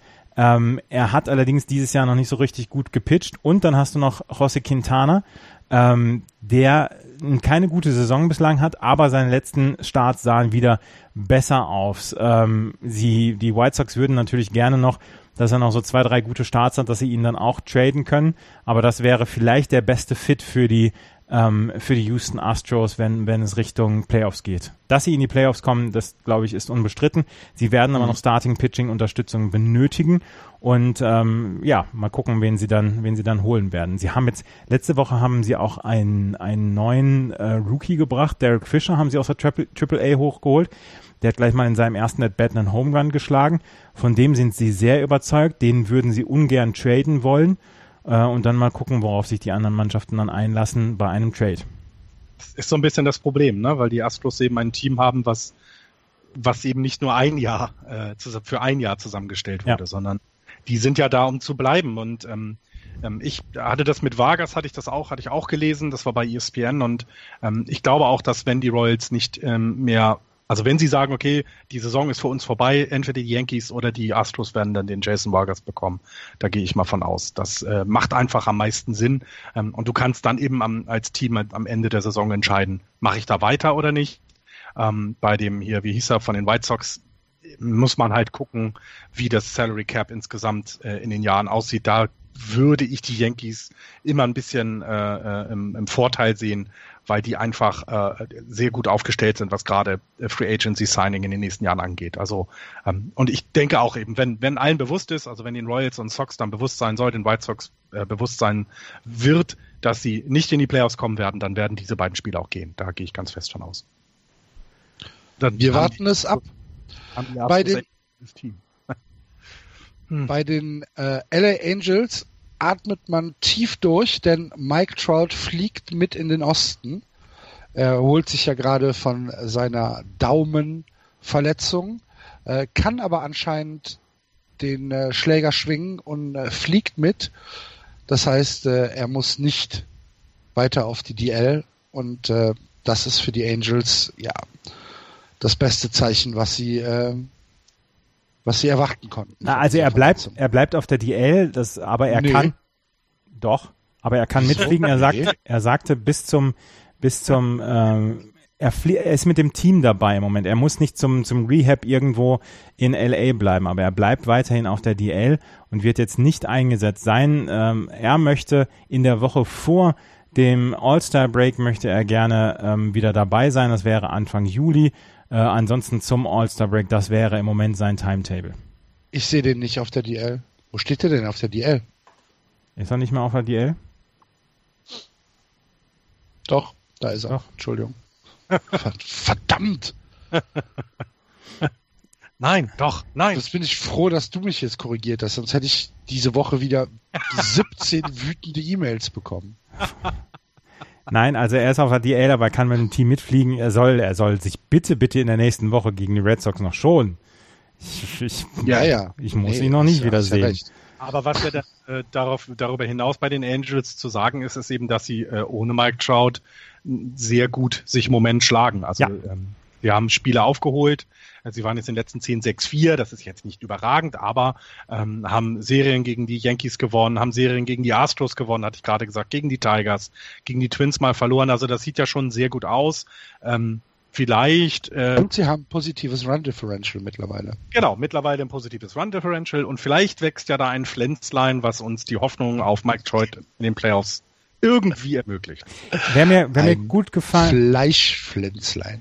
Wer mir gut gefallen hat in der letzten, in den letzten zehn Tagen, ich habe die LA Angels jetzt ohne Mike Trout dann ein paar Mal gesehen, ist Cameron Mabin, Leftfielder von den äh, LA Angels, der in seinen letzten äh, 30 At-Bats einen 3,33er Average hatte, 10 Hits, zwei ähm, oder drei Doubles, einen Home Run, zwei RBI, vier Strikeouts, nur vier Stolen Bases hatte er. Also es ist ein All-Around-Spieler, der gefällt mir richtig gut im Left Field der LA Angels. Albert Puchholz ist im Moment sehr, sehr gut drauf. Cole Calhoun ähm, schwingt einen guten Schläger im Moment. Also das, äh, das ist schon, das, das macht schon Spaß und ich glaube, dass dann auch die Angels-Fans sehen, ja Mensch, es gibt halt doch noch ein Leben neben und äh, ja, neben Mike Trout und es ist nicht alles schlecht. Und wenn man sich Andrelton Simmons im letzten Monat anguckt, in seinen letzten 29 Spielen 3,90er Average, 3,68er on Base Percentage, ja, es ist nicht alles schlecht bei den Los Angeles Angels ohne Mike Trout. Von daher, da gibt's auch noch ein paar Spieler, die wirklich ähm, dann noch gut drauf sind. Und wie gesagt, mir macht, äh, mir macht Cameron Maben sehr, sehr viel Spaß. 602 okay. Buchholz jetzt, ne? 602 Home Runs ist er, glaube mhm, ich, hatte ich genau. gelegt. Ähm, also auch da, mh, hm, er kann immer noch, er kann immer noch etwas beitragen und ähm, ja, das ist, wäre ja für die Angels mal ganz, oder für Mike Trout, die Angels sind mir egal, wäre es ja echt gut, wenn sie in die Playoffs, wenn sie mal einen guten Shot auf die, auf die Playoffs haben und da in die Richtung mal gehen, das wäre super. Ich habe noch eine Sache bei den Athletics gelesen, dass sie ähm, gerade wohl ernsthaft drüber nachdenken, Sonny Gray zu den Astros gehen zu lassen. Ähm, was ja, Inner Division Deals sind ja immer so ein bisschen selten. Aber ähm, mir nicht wie, seht ihr, wie seht ihr da die Chancen? Jetzt hast du mir nicht zugehört, habe ich vor drei Minuten drüber ja. gesprochen. Echt? Nee, habe hm. ich nicht gehört. Verdammt. Entschuldigung. Schneid das bitte raus. Kein Problem. Nee, ähm, was, was du gesagt hast, dass diese ähm, Intra-Division-Deals, die sind dann ja eher, ähm, eher selten, aber die Oakland A's gehen wohl davon aus, dass sie in den nächsten zwei, drei Jahren nicht mit den Houston Astros mithalten können. Deswegen könnte die Chance wieder ein ganz kleines bisschen größer sein, dass Sonny Gray dann zu den, ähm, zu den Houston Astros geht. Ja, Gut. das würde ich auch so sehen. Also die, ähm, du, du tust dir ja in, im Grunde genommen nicht irgendwie doppelt weh, weil du genau weißt, hey, die Astros haben jetzt zwei Jahre Vorsprung, drei Jahre Vorsprung auf uns. Ähm, das kann ich mir gut vorstellen, aber ich sehe ich, ich sehe auch nichts, was dagegen spricht, dass Sonny Gray zum Beispiel auch zu den zu den Yankees geht. Ne? Also ähm, oder vielleicht dann rüber, aber na gut, Bullpen ist er nicht nach äh, zu den Nationals oder so. Aber ähm, dass sie da äh, äh gutes Trade-Material haben, die Athletics, das wissen wir ja schon seit Jahren, dass der Sonny Gray da der einzige ist, der blüht. Mhm. Ich habe noch was zu den Rangers. Okay. Ähm, Cole Hamels hat seinen ersten Rehab-Start hingelegt in der Double A in Frisco. Ähm, hat drei Strikeouts gehabt in drei Innings. Ähm, er hatte in den letzten Wochen, ich glaube, Bauchmuskelprobleme in den letzten Wochen und Monaten. Ähm, seit dem 2. Mai ist er auf der Disabled List, hat 35 Pitches am Freitag geworfen und dann noch eine Bullpen-Session mit 22 weiteren Pitches. Und er sagte, im Moment äh, pitcht er so ein bisschen wie im Spring Training. Er versucht jetzt dann äh, wirklich auf die Geschwindigkeit zu kommen und auch auf die äh, auf die Ausdauer, die diese Pitches dann durchhalten zu können oder das Pitching durchhalten zu können. Und ähm, er soll wohl ja Mitte Juni, nee, Anfang Juli, äh, Mitte Juli dann wiederkommen, wenn es, wenn alles gut lauf, läuft. Die Rangers mussten Andrew Cashner auf die 10-Day-DL setzen mit der gleichen Verletzung, die Cole Hamels hat. Für Cashner wurde Ernesto Friere aus der AAA rausgeholt und Sie haben einen alten Bekannten, die Texas Rangers, mal wieder willkommen geheißen, Tyson Ross. Letztes Jahr noch für die San Diego Padres im Einsatz gewesen. Einen Start hatte er, dann war er das ganze Jahr auf der Disabled List. Seit dem Anfang der Saison, die Texas Rangers haben sich Tyson Ross geholt, seit dem Anfang der Saison war er auf der Disabled List, hat seinen ersten Start gehabt und ähm, hat zwei Runs mit zwei Hits abgegeben, drei Walks, fünf Strikeouts über fünf zwei Drittel Innings in dem Sieg der ähm, Texas Rangers über die Seattle Mariners, was für einen Spieler, der seit 15 Monaten aus dem Verkehr gezogen war, glaube ich, ein fantastischer Start ist. Und ja, Tyson Ross ist vielleicht jemand, der die Rotation bei den Texas Rangers dann verstärken kann in den nächsten Wochen und Monaten. Mehr habe ich mal gespannt. Ja. Ich habe sonst nichts mehr aus der American League. Florian, wie sieht's bei dir aus? Ich bin auch durch. Dann gehen wir in die National League und fangen auch hier im Osten an, gucken auf die Tabelle. Die Washington Nationals, wie eben schon besprochen, 42-26 auf Platz 1. Dahinter die Marlins 30-36, die Mets 30-37, die Braves 30-37 und Florians neues Lieblingsteam, die Philadelphia Phillies 22-45. Das schlechteste Team im Baseball auf Platz 5 der National mit League. Abstand East. schlechteste Team. Das mit Abstand. Abstand. Ja? Wir wollen jedoch, werden auch bei der Wahrheit bleiben. 45 verlorene Spiele, ich bitte euch. Das ist doch schlimm. Ja. Ähm, ja, zu den Phillies können wir ja auch eigentlich nicht viel sagen. Das lohnt sich dann tatsächlich nicht. Ähm, lass uns lieber mal bei den Washington Nationals anfangen. Wir haben irgendwie vor ein paar Wochen gesagt, ähm, die Nationals haben jetzt so viel Vorsprung sich schon angefuttert, dass sie eigentlich durch die Saison durchcruisen und das machen sie auch. Ne? Die spielen seit Wochen einen 500er Ball. Sie hatten eine Woche zwischen dem 6. und dem 12. Juni, wo sie viereinhalb Spiele dann auf die Miami Marlins ähm, verloren haben. Dann hatten sie von 12,5 Spielen auf 8,5 Spiele den Vorsprung runter. Ähm, und jetzt allerdings haben sie die letzten drei Spiele dann wieder gewonnen. Ja, das war die Serie gegen die Rangers, glaube ich, die, Unter anderem, sie, die ja. sie da komplett verloren haben, ne? Unter anderem. Und ja. ähm, was, was, was halt bei den Washington Nationals wirklich imminent ist und was wirklich ganz, ganz, ganz schlimm anzugucken ist, ist das Bullpen. Und ich habe mir die Washington Nationals in dieser Woche drei, vier Mal angeguckt. Sobald der Starting Pitcher raus muss, Schweiß oder Angstschweiß auf der Stirn von Dusty Baker. Der, der weiß im Moment überhaupt nicht wieder einsetzen soll. Und es gibt tatsächlich von Leuten aus dem Bullpen Erzählungen, die sagen, wir wissen nicht, wenn der Bullpen Call kommt, wer jetzt als nächster raufkommt, weil im Moment ist das komplette Bullpen wirklich verunsichert. Da ist keiner dabei, der im Moment in diesen High-Leverage-Situationen, also wenn du als, als, als Relief-Pitcher reinkommst, gegen die 2, 3 und 4, sage ich jetzt mal, gegen das Line-Up der, der, der Gegner reinkommst, da ist keiner, dem Dusty Baker im Moment wirklich vertrauen kann. Ich habe gestern oder heute Morgen noch die, die, das Spiel von gestern Abend mir angeguckt, was sie gegen die Mets mit 7 zu 4 gewonnen haben. Und als Steven Strasberg dann nach sechs Innings raus musste, waren die Mets, ähm, ich glaube, die Mets hatten sofort das Gefühl, wir sind hier noch im Spiel. Wir sind hier absolut noch im Spiel. Sie lagen 6-3 zurück. Dann hat, ich glaube, äh, Curtis Granderson ein Double geschlagen und da waren sie äh, sofort wieder hyped up. Und ähm, die Nationals haben das Spiel gewonnen, haben sich tierisch drüber gefreut, dass ihr Bullpen gehalten hat. Aber da müssen sie unbedingt was machen. Ansonsten wird das in den Playoffs nicht reichen. Und sie machen das im Moment mit einer Viermann-Rotation.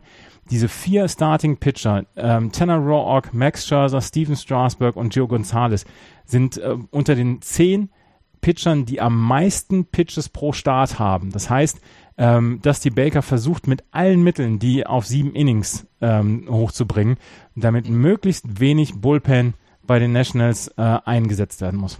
Das ist eine Katastrophe. Ja. Ja, wir können das vielleicht, wir können das vielleicht mal mit ein paar Zahlen äh, untermauern. Ähm, wenn man sich die Bullpen-Pitcher anguckt, äh, Oliver Perez 461, Koda Glover, der Closer, äh, als Closer mit 5-12, das ist viel. Ähm, Black Ten äh, 621, Joe Ross mit äh, vielen, vielen Innings, äh, 639, Sean Kelly 7, äh, Sammy Solis 8,31, Joe Blanton 9,19 über 15,2 gepitchte Innings bei 18 eingesetzten Spielen, ein 9,19er ERA. Das ist äh, eine Menge.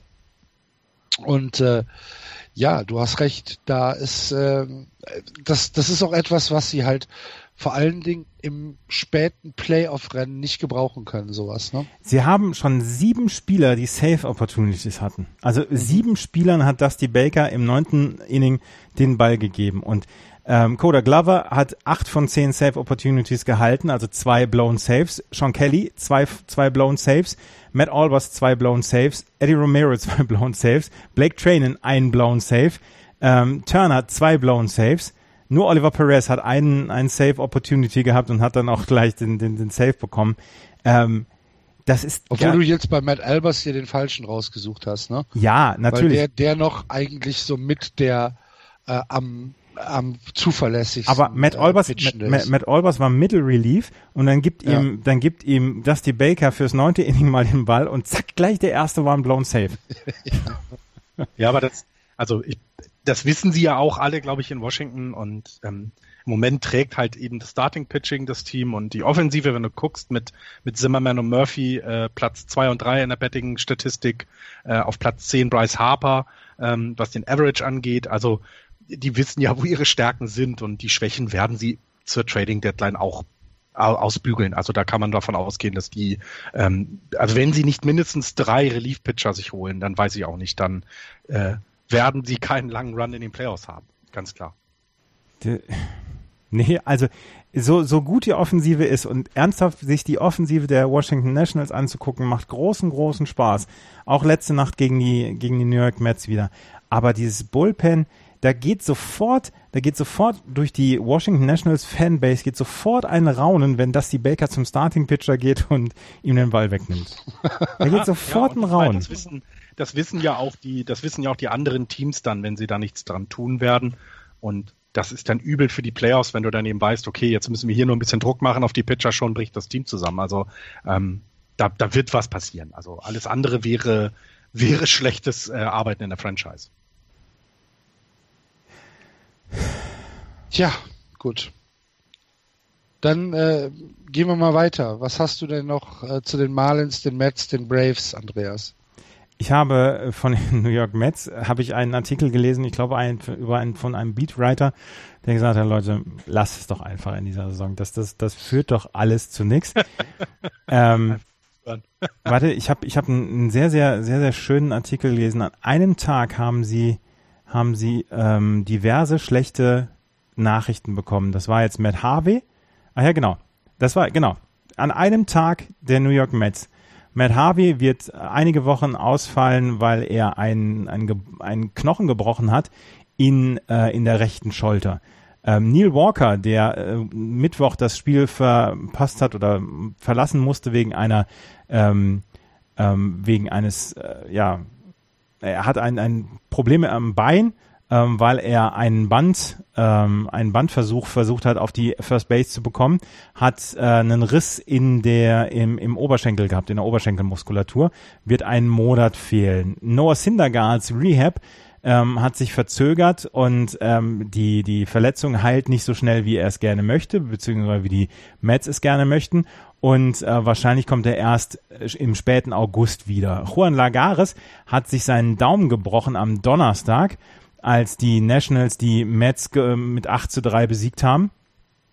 Und ähm, Robert Gesellman hat einen Home Run an Bryce Harper abgegeben, der den ähm, Home Run geschlagen hat mit seiner in seiner Karriere mit dem größten mit der größten Exit Velocity seiner Karriere mit 116,3 Meilen pro Stunde. Das war an einem einzigen Tag der New York Mets. Also Matt Harvey ist jetzt wieder auf der DL, Noah Syndergaard ist auf der DL, wird wohl nicht so schnell wiederkommen.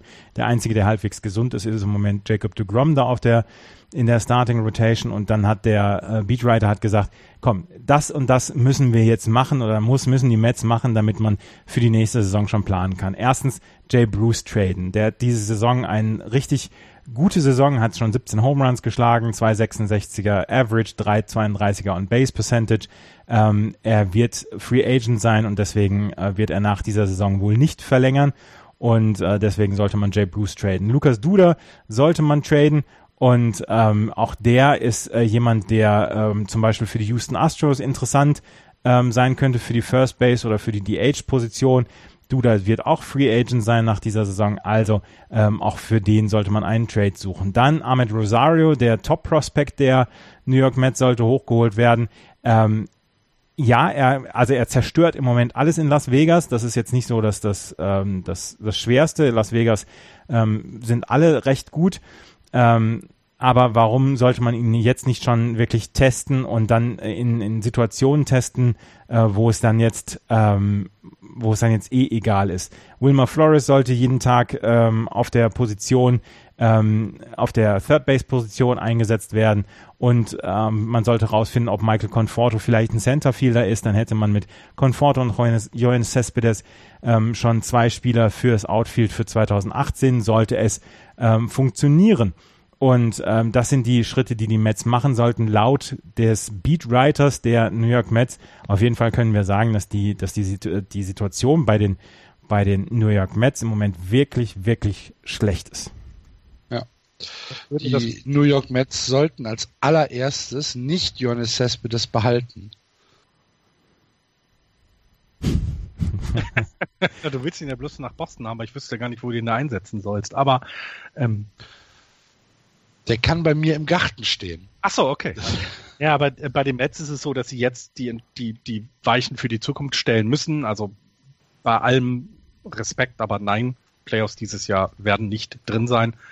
Ähm, und da wäre es vernünftig, genau solche Dinge anzugehen. Und ähm, gerade weil eben genug Teams sich noch ähm, aufladen müssen, um sich gegeneinander, äh, gegeneinander zu prügeln. Ähm, ich gucke dann in den Westen, da wird das dann ja auch einige Möglichkeiten geben.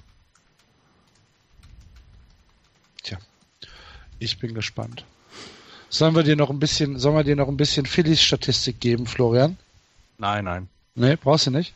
Man soll nicht auf jemanden äh, treten, der am Boden liegt. Und die Phillies sind wirklich richtig schlecht. Also das, das macht er schon, das macht er schon elf, voraus. Elf der, Let elf der letzten zwölf Spiele verloren. Gegen wen haben sie gewonnen? Nein, gegen die Red Sox. Red Sox. Ach so, echt? Eins, ah, ja, gegen Chris Sale. gegen Chris Sale. 1 zu 0 wie schlecht sind denn die Red Sox? Ey? Ja. ja, aber die bei den Phillies, ja, Umbruch und das weiß jeder. Ohne nachzugucken, bester äh, ERA der Starting Pitcher bei den, bei den Phillies? 450? 481, Jarek Eichhoff. 481 als bester, das ist schon, ja. Sie ja. hat auch wundervolle Null Siege, ne? Ja. und 65 Strikeouts. Ja. In wie viel 65 Spielen? Nein, okay, das ist gemeint. Aber ja, da, da sieht es nicht sehr gut aus. Nur bei den Phillies im Gegenteil zu einem, zu dem zweitschlechtesten Team in der äh, National League, da äh, weiß man das nee, ja. Im das gesamten Baseball, Florian. Im gesamten Baseball, da weiß man ja, dass das ein, äh, dass die einen Weg gehen wollen, um das zu verbessern. Also es ist ja so, dass die im ähm, kompletten Umbruch sind, während ja. ein anderes Team sich vor der Saison komplett anders aufgestellt hat. Naja. Ähm, gut, also aus der, aus der East, ich glaube, wir haben da auch alles gesagt. Ne? Die Nationals werden das schon durchcruisen. Äh, sie spielen aber halt keinen überragenden Baseball und für die äh, Playoffs wird es, ja, da, ich, ich glaube schon, dass da noch was getan werden muss, dass sie einen, einen Playoff-Run hinlegen können, weil ich sehe im Moment äh, zum Beispiel alle drei Mannschaften aus der West stärker als die Nationals und ähm, die Cups können wir ja nicht abschreiben. Überhaupt nicht. Also ich, ich glaube auch, dass dass sie das selber auch wissen werden. Und, sie, äh, und ja, aber in, in irgendwann geht der, geht der Korridor auch zu in, in Washington, ne? Ja, es ist halt, ja, natürlich, na klar, der Korridor geht zu, aber sie müssen, das klingt jetzt blöd, aber sie müssen nur Relief-Pitching bekommen. Also sie brauchen keine zwei Outfielder, die über 300 schlagen, sie brauchen keine zehn Strikeout-Starting-Pitcher, äh, die neun Innings fressen, sondern sie brauchen lediglich Relief-Pitching. Und ich glaube, das ist einfacher, ähm, sich auch äh, Relief-Pitcher zu holen, die ein paar Innings bringen, ohne auf dem Fünfer oder Neuner, hattest du vorhin gesagt, auf dem Neuner ERA zu kommen. Ich glaube, das ist schon ein Stück weit leichter und wenn du dieses, also du musst ja auch nur dieses Jahr damit planen. Du kannst ja nächste Saison ja überlegen, wie du in, in Ruhe dieses Thema angehst. Also du musst auch da jetzt keine Entscheidung für die nächsten zwei Jahre treffen. Also die Nationals sind da, glaube ich, in der leichtesten Position von, von meinetwegen jetzt, ähm, nehmen wir mal äh, die Cups dazu in das Rennen. Auch die, ähm, natürlich muss man die ernst nehmen in der Central, auch wenn sie im Moment nicht auf Platz eins sind. Aber wenn die dann in die Playoffs kommen, sind die Schwächen aus dieser Saison ja nicht plötzlich fort, sondern die sind ja, ja da. Und ähm, dann hast du die Rockies und die Diamondbacks und die Dodgers, ähm, denen im Moment irgendwie, wo man glaubt, die haben gar keine Schwächen. Ich glaube, deren Stärke ist vor allem, dass sie äh, die vier schlechtesten Teams in der, in der gesamten Liga äh, gegen die vier schlechtesten Teams der gesamten Liga spielen dürfen. Ähm, und trotzdem ähm, traut man eben diesen Teams im Moment viel mehr zu. Wo, und, und, aber auch bei den Rockies bei den Diamondbacks gibt es genug Lücken, die zu füllen sind, um sich äh, tiefen, tiefen Run in die Playoffs äh, zu holen. Bei den Dodgers ist es ja nicht anders. Also ähm, und da glaube ich, haben die Nationals die einfachste oder, oder leichteste Position, weil es nur in Anführungsstrichen um Relief Pitching geht. Okay, dann warten wir das gespannt ab. Es ist ja auch noch eine ganze Zeit, bis es dann wirklich in die Playoffs geht und gucken in der Zwischenzeit in die National League Central rein, die angeführt wird von den Milwaukee Brewers 37-33. Dahinter die Chicago Cubs bizarrerweise mit einem negativen Rekord 33-34. Die Cardinals 31-36. Die Pirates 31-37 und die Cincinnati Reds 29-38.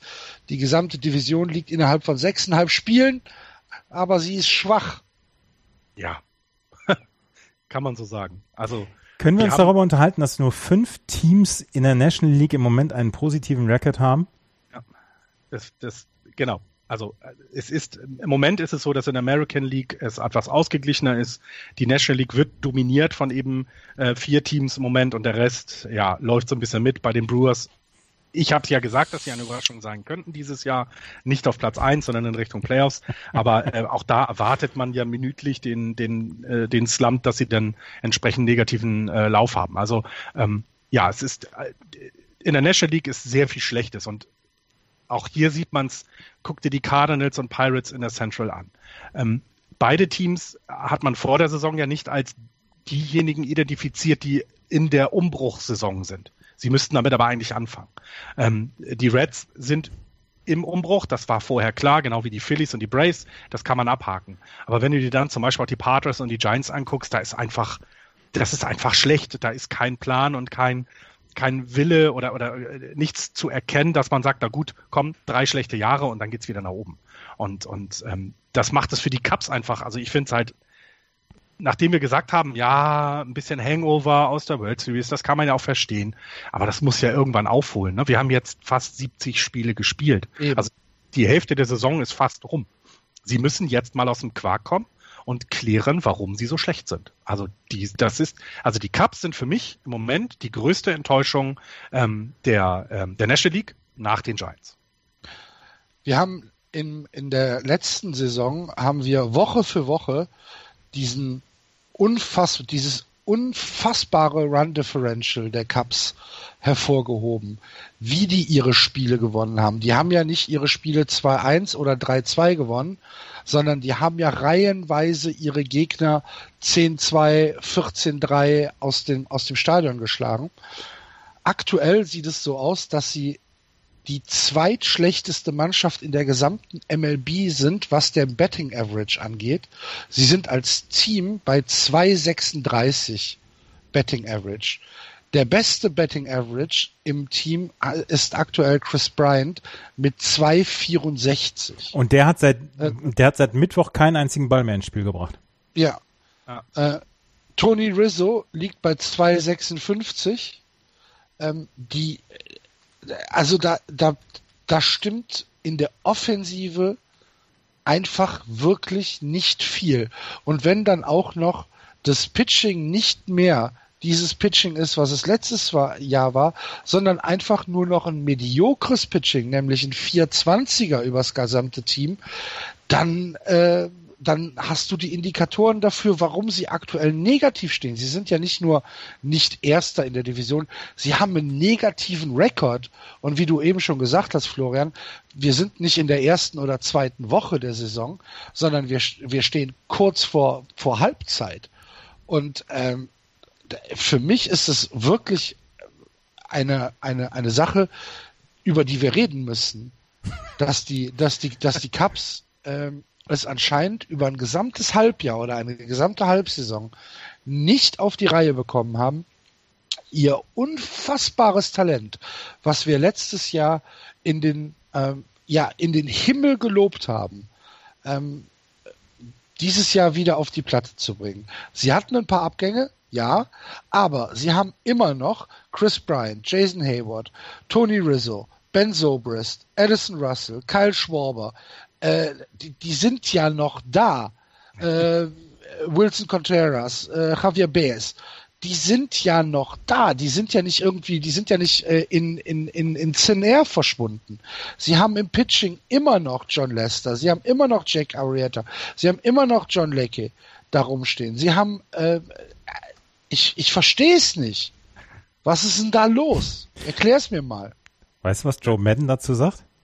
Joe Madden hat wahrscheinlich gerade wieder einen Disput mit einem Schiedsrichter und frisst seinen Zylinder. Joe, Joe, Joe Madden sagt, ist das nicht, also es ist wirklich ein Zitat von ihm, ist es nicht hervorragend? Wir haben noch knapp 100 Spiele vor uns und wir sind nur zweieinhalb Spiele hinter einer Mannschaft wie den Milwaukee Brewers. Und er, er sagte, wir haben, wir haben 70 Spiele lang so schlecht gespielt und wir sind nur zweieinhalb Spiele hinter dem Divisionstitel entfernt. Der kann Divisionsführung. Sehen. Also ich. Ja, so kann man es sehen, aber ist es denn. Ja, weiß ich nicht. Ich, ist, ist, ist es nicht, ist es nicht, für mich, für mich ich, ich würde mir Sorgen machen. Uwe Seeler macht sich Sorgen um die Cups. So. Ja. Also Uwe Seeler muss aber dann auch sehen, dass die Cubs an der Platte das drittjüngste Team haben. Das hatten sie letztes Jahr auch. Ja, genau. Deswegen. Deswegen sind sie vielleicht letztes Jahr etwas über dem gewesen, was sie imstande sind zu leisten und dieses Jahr etwas unter dem, was sie imstande sind zu leisten. Ähm, die Chicago, äh, Chicago Cubs haben aber zum Beispiel auch beim Pitching das zweitälteste Team auf dem Mount. Also auch dort ist es eben so, dass letztes Jahr vielleicht eben etwas drüber war, was die Pitcher noch imstande waren zu leisten und sich das dieses Jahr recht, weil wir wissen, dass Pitcher mit dem Alter nicht besser werden. Ja, Kuji Uehara, der älteste von denen mit einem 270er ERA, ah. einer der besten und zuverlässigsten. Der ist, äh, das, aber der ist die Ausnahme von der Regel. Koji Uehara altert ja nicht. Genau. Ja, Koji Uehara reif. Ja, ja genau. es ist eben so ein bisschen, glaube ich, eine Mischung aus vielen, vielen Dingen. Es ist eben dieser World Series Hangover. Ich glaube, wenn dieser Druck, der auf dieser Franchise liegt und den du als Spieler der Cups, egal wie alt, egal wie jung, jedes Jahr mitbekommen hast, und du weißt, was es bedeutet, 102 Jahre zu warten, also nicht als Spieler selber, sondern was es für die Franchise bedeutet.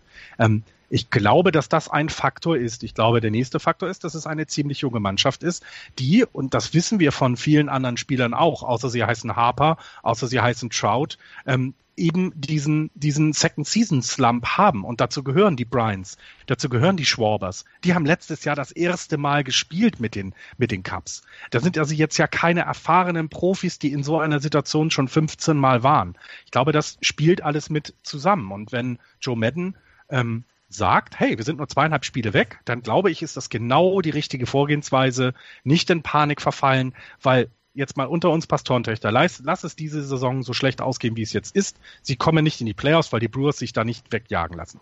Was haben sie denn verloren? Nichts. Sie müssen sich nächstes Jahr um Starting Pitching kümmern, hätten sie sowieso gemusst, egal was passiert. Sie haben eine junge Truppe beisammen, die sie über die Jahre noch begleiten wird, ein bisschen noch wieder Erfahrung mit reinbringen. Dann sind die nächstes Jahr wieder Top-Favorit auf die World Series. Es ändert ja nichts an dem. Nur, dass sie jetzt nicht so dominieren, heißt ja nicht, dass es eine komplett schlechte Mannschaft ist. Das sagt doch auch keiner, dass es eine schlechte Mannschaft ist. Aber von dem, nee, aber von, von dem Talent, was da ist, ähm, von dem und auch vom Anspruchsdenken her, vielleicht noch nicht mal von allen Fans und von vielleicht noch nicht mal ähm, von uns, aber das Anspruchsdenken ist doch nun mal da. Das kann man doch nicht wegdiskutieren. Ich sag das ja und auch. Da ist, und da ist einfach ein, ein negativer Rekord zur Halbzeit der Saison, ist halt einfach für mich ein Grund zu sagen, da irgendwas funktioniert nicht. Irgendwas ist da falsch. Ich glaube, ich glaube, Florian hat einen ganz entscheidenden Punkt jetzt gesagt. Es ist dieses, diese, dieses Alter, was diese Mannschaft hat. Und ich glaube wirklich, und selbst Bryce Harper hatte letztes Jahr einen großen Slump. Von daher, auch selbst der war nicht davon gefeit, davor gefeit. Äh, der einzige, dem, dem Alter oder, oder Slumps völlig egal sind, sind, ist Mike Trout. Ähm, ich glaube, ich glaube wirklich, dass sie dieses Jahr einfach Probleme haben, diese Leistung von letztem Jahr, wo einfach ein Rädchen ins andere gegriffen hat, das nochmal zu wiederholen. Und dann gibt es immer wieder Spieler, die erstens entweder durch Errors auffallen, wie Kyle Schwarber zum Beispiel in, im Left Field, ähm, der eigentlich wegen seines Bats ähm, da drin da drin sein sollte, aber der mit seinem Bat natürlich auch im Moment nichts kaputt macht mit einem 1,72er Average. Und ähm, dann, dann ist das so ein ganz kleines bisschen eine Abwärtsspirale. Und dann braucht es einen Manager wie Joe Madden, der dann sagt, ruhig Jungs, das, das wird schon alles wieder. Und und Joe Madden hat recht, sie sind nur zweieinhalb Spiele hinter den Milwaukee Brewers, die sie, ja. eigen, die sie eigentlich sofort wiederholen sollten. Aber natürlich sollte man sich als Cubs-Fan im Moment so seine Gedanken machen, woran es liegt. Und das sind bei, bei den Cubs sind es viele, viele verschiedene Faktoren. Du kannst es nicht auf eins wirklich runterbrechen. Und ähm, da heißt es sich einfach nur durchzubeißen im Moment. Und was machen wir mit den Cardinals? so weiß ich auch nicht. Ah, die Cardinals haben das große Problem, dass sie nicht, äh, dass sie diese Saison den Umbruch noch nicht komplett angegangen sind. Und ich glaube, das äh, ist ihnen jetzt langsam klar. Die Cardinals, sie sind ja, was heißt, sie sind nicht schlecht, sie sind nicht richtig schlecht, also sie sind nicht Phillies schlecht oder Giants schlecht, aber sie sind ja auch, na, sie sind auch nicht richtig gut. Ich glaube, das ist die eine Saison zum Vergessen und nächstes Jahr stellen sie sich anders auf. Also es geht nicht anders. Es gibt, es gibt genug, ähm, was Hoffnung macht in dem Team. Ähm, es gibt aber auch genug, wo du weißt, okay, da müssen wir dran arbeiten. Da wird dieses Jahr nicht viel kommen. Ich traue also denen nicht. Ja, sie sind halt schon elf Spiele hinter der Wildcard. Ne? Es geht, ähm, es geht nur über den wahrscheinlich alle anderen Teams ja. nur um, um Divisionstitel. Ja. ja. Und da sind sie viereinhalb Spiele hinter den Brewers. Und jetzt nehmen wir, nehmen wir das, was äh, Joe Madden gesagt hat. Jetzt lass die Cups nochmal fünf Spiele aufholen. Dann müssen das die Cardinals auch erstmal schaffen. Und das traue ich ihnen im Moment einfach nicht zu. Gleiches Kann, gilt. Ja. Also ich glaube auch nicht, dass die Pirates, äh, die sind ja nur zwei Spiele von den, also die Cardinals sind nur zwei Spiele von den Cups weg, die Pirates sind nur zweieinhalb Spiele von den, von den Cups weg. Aber wenn man sich das Team anguckt, dann muss man doch ganz deutlich sagen, beide haben jetzt nicht so viel Potenzial in sich, dass sie noch heben können, im Gegensatz zum Beispiel zu den Cups. Da steckt so viel Potenzial, das hast du, äh, äh Axel, gerade sehr gut erklärt, da ist so viel und das wird vielleicht dann auch jetzt kommen. Und dann haben die beiden Teams wie die Cardinals und die Pirates keine Chance dagegen zu halten. Ich sehe nicht, wer da die, die, die, die der leuchtende äh, Pfeiler sein soll, der von der, ähm, DL kommt oder der hochgezogen wird endlich. Also sehe ich bei den Cardinals nicht. Also äh, da ist nicht viel. Ja, wir hatten ja die Cardinals immer als das Team charakterisiert, das jede Lücke ausgleichen kann als eine, als eine Mannschaft, die durch ihre enorme Tiefe auch des Farmsystems ähm, immer reagieren kann. Und ja, das, das klickt dieses Jahr nicht, ne? Ja. Ja. Das ist, ähm, wir haben auf der auf der auf der DL der Cardinals haben wir äh, Colton Wong. Ähm, der ist aber nur zehn Tage drauf. Alex Reyes ist auf der äh, zehn Tage DL und der einzige, der da der Langzeitausfall ist, ist äh, Zach Duke als als äh, als Relief Pitcher. Und sonst ist da eigentlich nichts, wo man sagen könnte, ja, die hatten aber viel Pech und so weiter. Ähm, das ist einfach eine, eine mittelmäßige Mannschaft dieses Jahr. Und sie werden aber ganz viel, glaube ich, sie werden für die, die Rockies und Diamondbacks und Dodgers genug oder interessante Spieler haben, so dass sie sich selber gut aufstellen können für die nächsten Jahre. Das ja. ist, glaube ich, vielleicht der Vorteil der, der, der Cardinals. Denn alles, was du jetzt gesagt hast, tritt ja nicht außer Kraft, nur weil die Cardinals eine nicht so gute Saison haben. Sie haben immer ein gutes Farmsystem gehabt. Die Spieler kannst du immer benutzen, also, also äh, gebrauchen, benutzen klingt jetzt doof, gebrauchen, ähm, weil sie dich verstärken oder, oder, oder besser machen werden. Und ähm, sie sind eben, sie haben nicht diese Überflieger, also sie haben jetzt keine kein Trout und kein Harper. Sie haben aber eben genug Leute, die die die du äh, für dein Team benutzen kannst, um Tiefe in deinen Kader zu bekommen. Und das ist, glaube ich, im Gegensatz zu den Pirates der große Vorteil der Cardinals, wovon sie dieses Jahr auch schon profitieren können. Andreas Paul de Jong, Third Baseman. du gibst nicht auf. Ne? 288er Average. Ja. Äh, 302 OBP, schon drei Home Runs und neun RBIs. Ja, nehmen. nee. ah, ja. Sofort. Sofort. Wo muss, ich, wo muss ich unterschreiben? darf ich, darf ich kurz, ich meine, wir können gerne noch mal ganz kurz auf die Red Sox zurückkommen, aber wenn man nein, sich das jetzt, nein. wenn ihr für die Playoffs aufgestellt sein wollt, ist der Third Baseman eure größte Baustelle? Das, das können wir ja vielleicht in einer anderen Sendung vor der Trade Headline mal, mal klären. Wo sind, die, wo sind da die Schwachstellen? Ne? Wo, wo müsst ja, ihr... die Age ist auch eine, keine kleine Baustelle. Genau, also deswegen muss man da vielleicht gucken, wo man da die Fragen sieht. Aber kommen wir zu ja.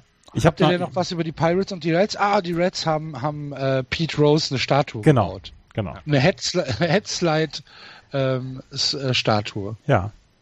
Sehr ähm, schön. Glaube, wo, er, wo er gerade ins Wettbüro springt. ja, genau. Ich wollte sagen, über Pete Rose könnte man vermutlich einen äh, Podcast über drei Stunden füllen, weil eine, eine ganz interessante Figur einer der besten Spieler, die Baseball jemals gesehen hat und dann und dann sowas. Also es ist schon immer wieder faszinierend. Immer die, wieder faszinierend. die Reds haben tatsächlich ähm, die Major League Baseball gefragt, ob sie diese Statue enthüllen dürfen, ob sie diese Statue bauen dürfen für Pete Rose, weil die MLB für die MLB ist Pete Rose ja die Persona non grata und ähm, sie haben ja mit Pete Rose tatsächlich sogar noch mal eine volle Hütte gehabt. Sie haben ähm, also das ganze Wochenende ist Pete Rose Wochenende hier bei den Cincinnati Reds. 36.000 Zuschauer waren am Freitagabend gegen die Dodgers ähm, dabei und ähm, ja, er ist, ähm, er ist in der, in der ähm, Cincinnati Hall of Fame ist er, also bei den Reds in der Hall of Fame, aber darf halt nicht in die Baseball Hall of Fame hatte aber genau die Jacke an. Genau. Mit der bei, der, bei der Enthüllung äh, seiner Statue hatte er die äh, Cincinnati Hall of Fame genau. Jacke an. Und er ist Hitleader. Dass er, dass, ja, dass er, dass er, dass er keinen Finger gezeigt hat in die Kamera, ist eigentlich alles. Äh, ich glaube, also Pete Rose hat ja in den letzten Jahren schon, ist, hat sich ja schon sehr demütig gegeben. Und ähm, er ist der Hitleader, er ist der Hitleader der MLB in all den, in den, all den Zeiten gewesen. Ähm, das ist, es ist halt, es ist halt ein, ein Umgang mit der MLB. Da sind sie wirklich sehr, sehr unnachgiebig, was, was Pete Rose angeht. Ähm, ja, es ist eine sehr, sehr komplizierte Geschichte mit Pete Rose, finde ich. Ja, wenn du, wenn du überlegst, wer alles in der Hall of Fame ja, ist, genau. Ne, besonders aus den frühen Tagen des Baseballs, ähm, wo, wo, du halt äh, sagst, ja, da war schon so ein bisschen, da war, da waren andere ähm, Auffälligkeiten unterwegs. Und äh, bei, bei Pete Rose ist es halt wirklich so, der hat, er, er, er war ja, er war ja über Jahre ähm, war er ja mehr so in dieser, in dieser Haltung, dass er das Opfer ist. Ja. Ne? Also er hat ja, er hat ja schon keine Gelegenheit ausgelassen, die MLB, ähm, der MLB zu sagen, dass er das nicht als gerecht empfindet. Und äh, ich glaube mehr, dass das ein, ein Standing des, ähm, der Hall of Fame ist ähm, gegen Pete Roses ähm, Attitude als gegen ihn selbst.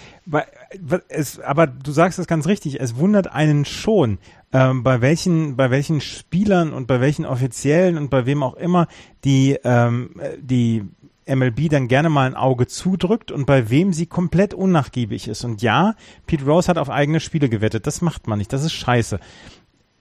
Und trotzdem ist es, ist es nicht, es sind keine 73 Home Runs in einer Saison. Es sind keine anderthalb Hutgrößen, die, ähm, die größer geworden sind im Laufe. Hat sich, hat sich die Birne zugeknallt, um den Home Run Rekord zu gewinnen. Also das muss man doch so deutlich naja. Wir, wir können ja mal über Ty Cobb reden, wenn wir wollen. Ja. Ne? Aber Barry Bonds, ja. Barry Bonds ist noch nicht in der Hall of Fame, oder? Nein. Nein.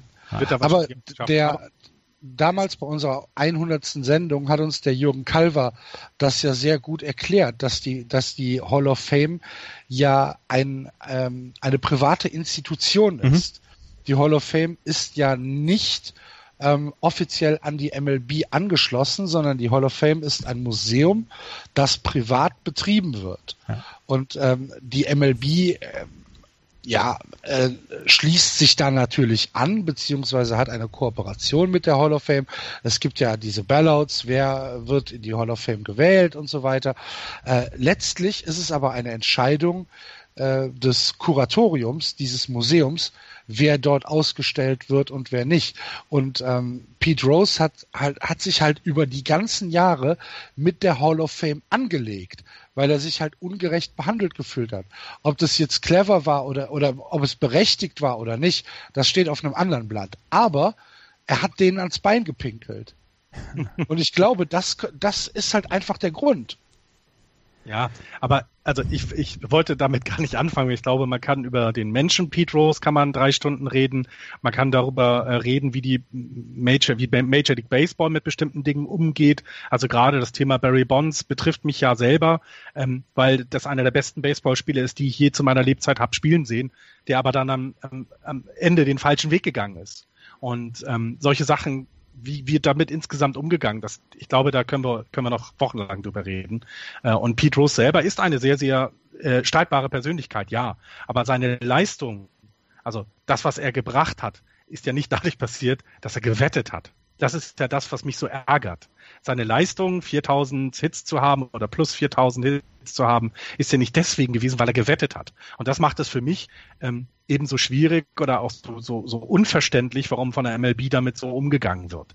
Dass er danach etwas getan hat, was nicht gut war, ja klar, natürlich. Er, er hat auf Spiele der eigenen Mannschaft gewettet, das ist ein Unding, klar, kein Thema. Aber er hat über 4000 Hits geschlagen das ist das, das eine hat mit dem anderen doch gar nichts zu tun, während du die 73 Home Runs von Barry Bonds, die äh, der ist auch Alltime Leader bei den Home Runs, das wird nirgendwo erwähnt von der MLB, es wird aber auch nicht irgendwo nicht erwähnt, also nicht nicht erwähnt, es wird auch, ähm, es wird ja einfach nur totgeschwiegen und nicht so offensiv darüber geredet. Und dass er, Barry Bonds, die Home Runs geschlagen aus dem Stadion bekommen hat, weil er zwei Hutgrößen äh, äh gewachsen ist. Das ist uns doch allen klar. Nur dieser Umgang ist insgesamt komplett falsch im Moment, finde ich. Schwierig. Natürlich. Er ist halt bigott, ne?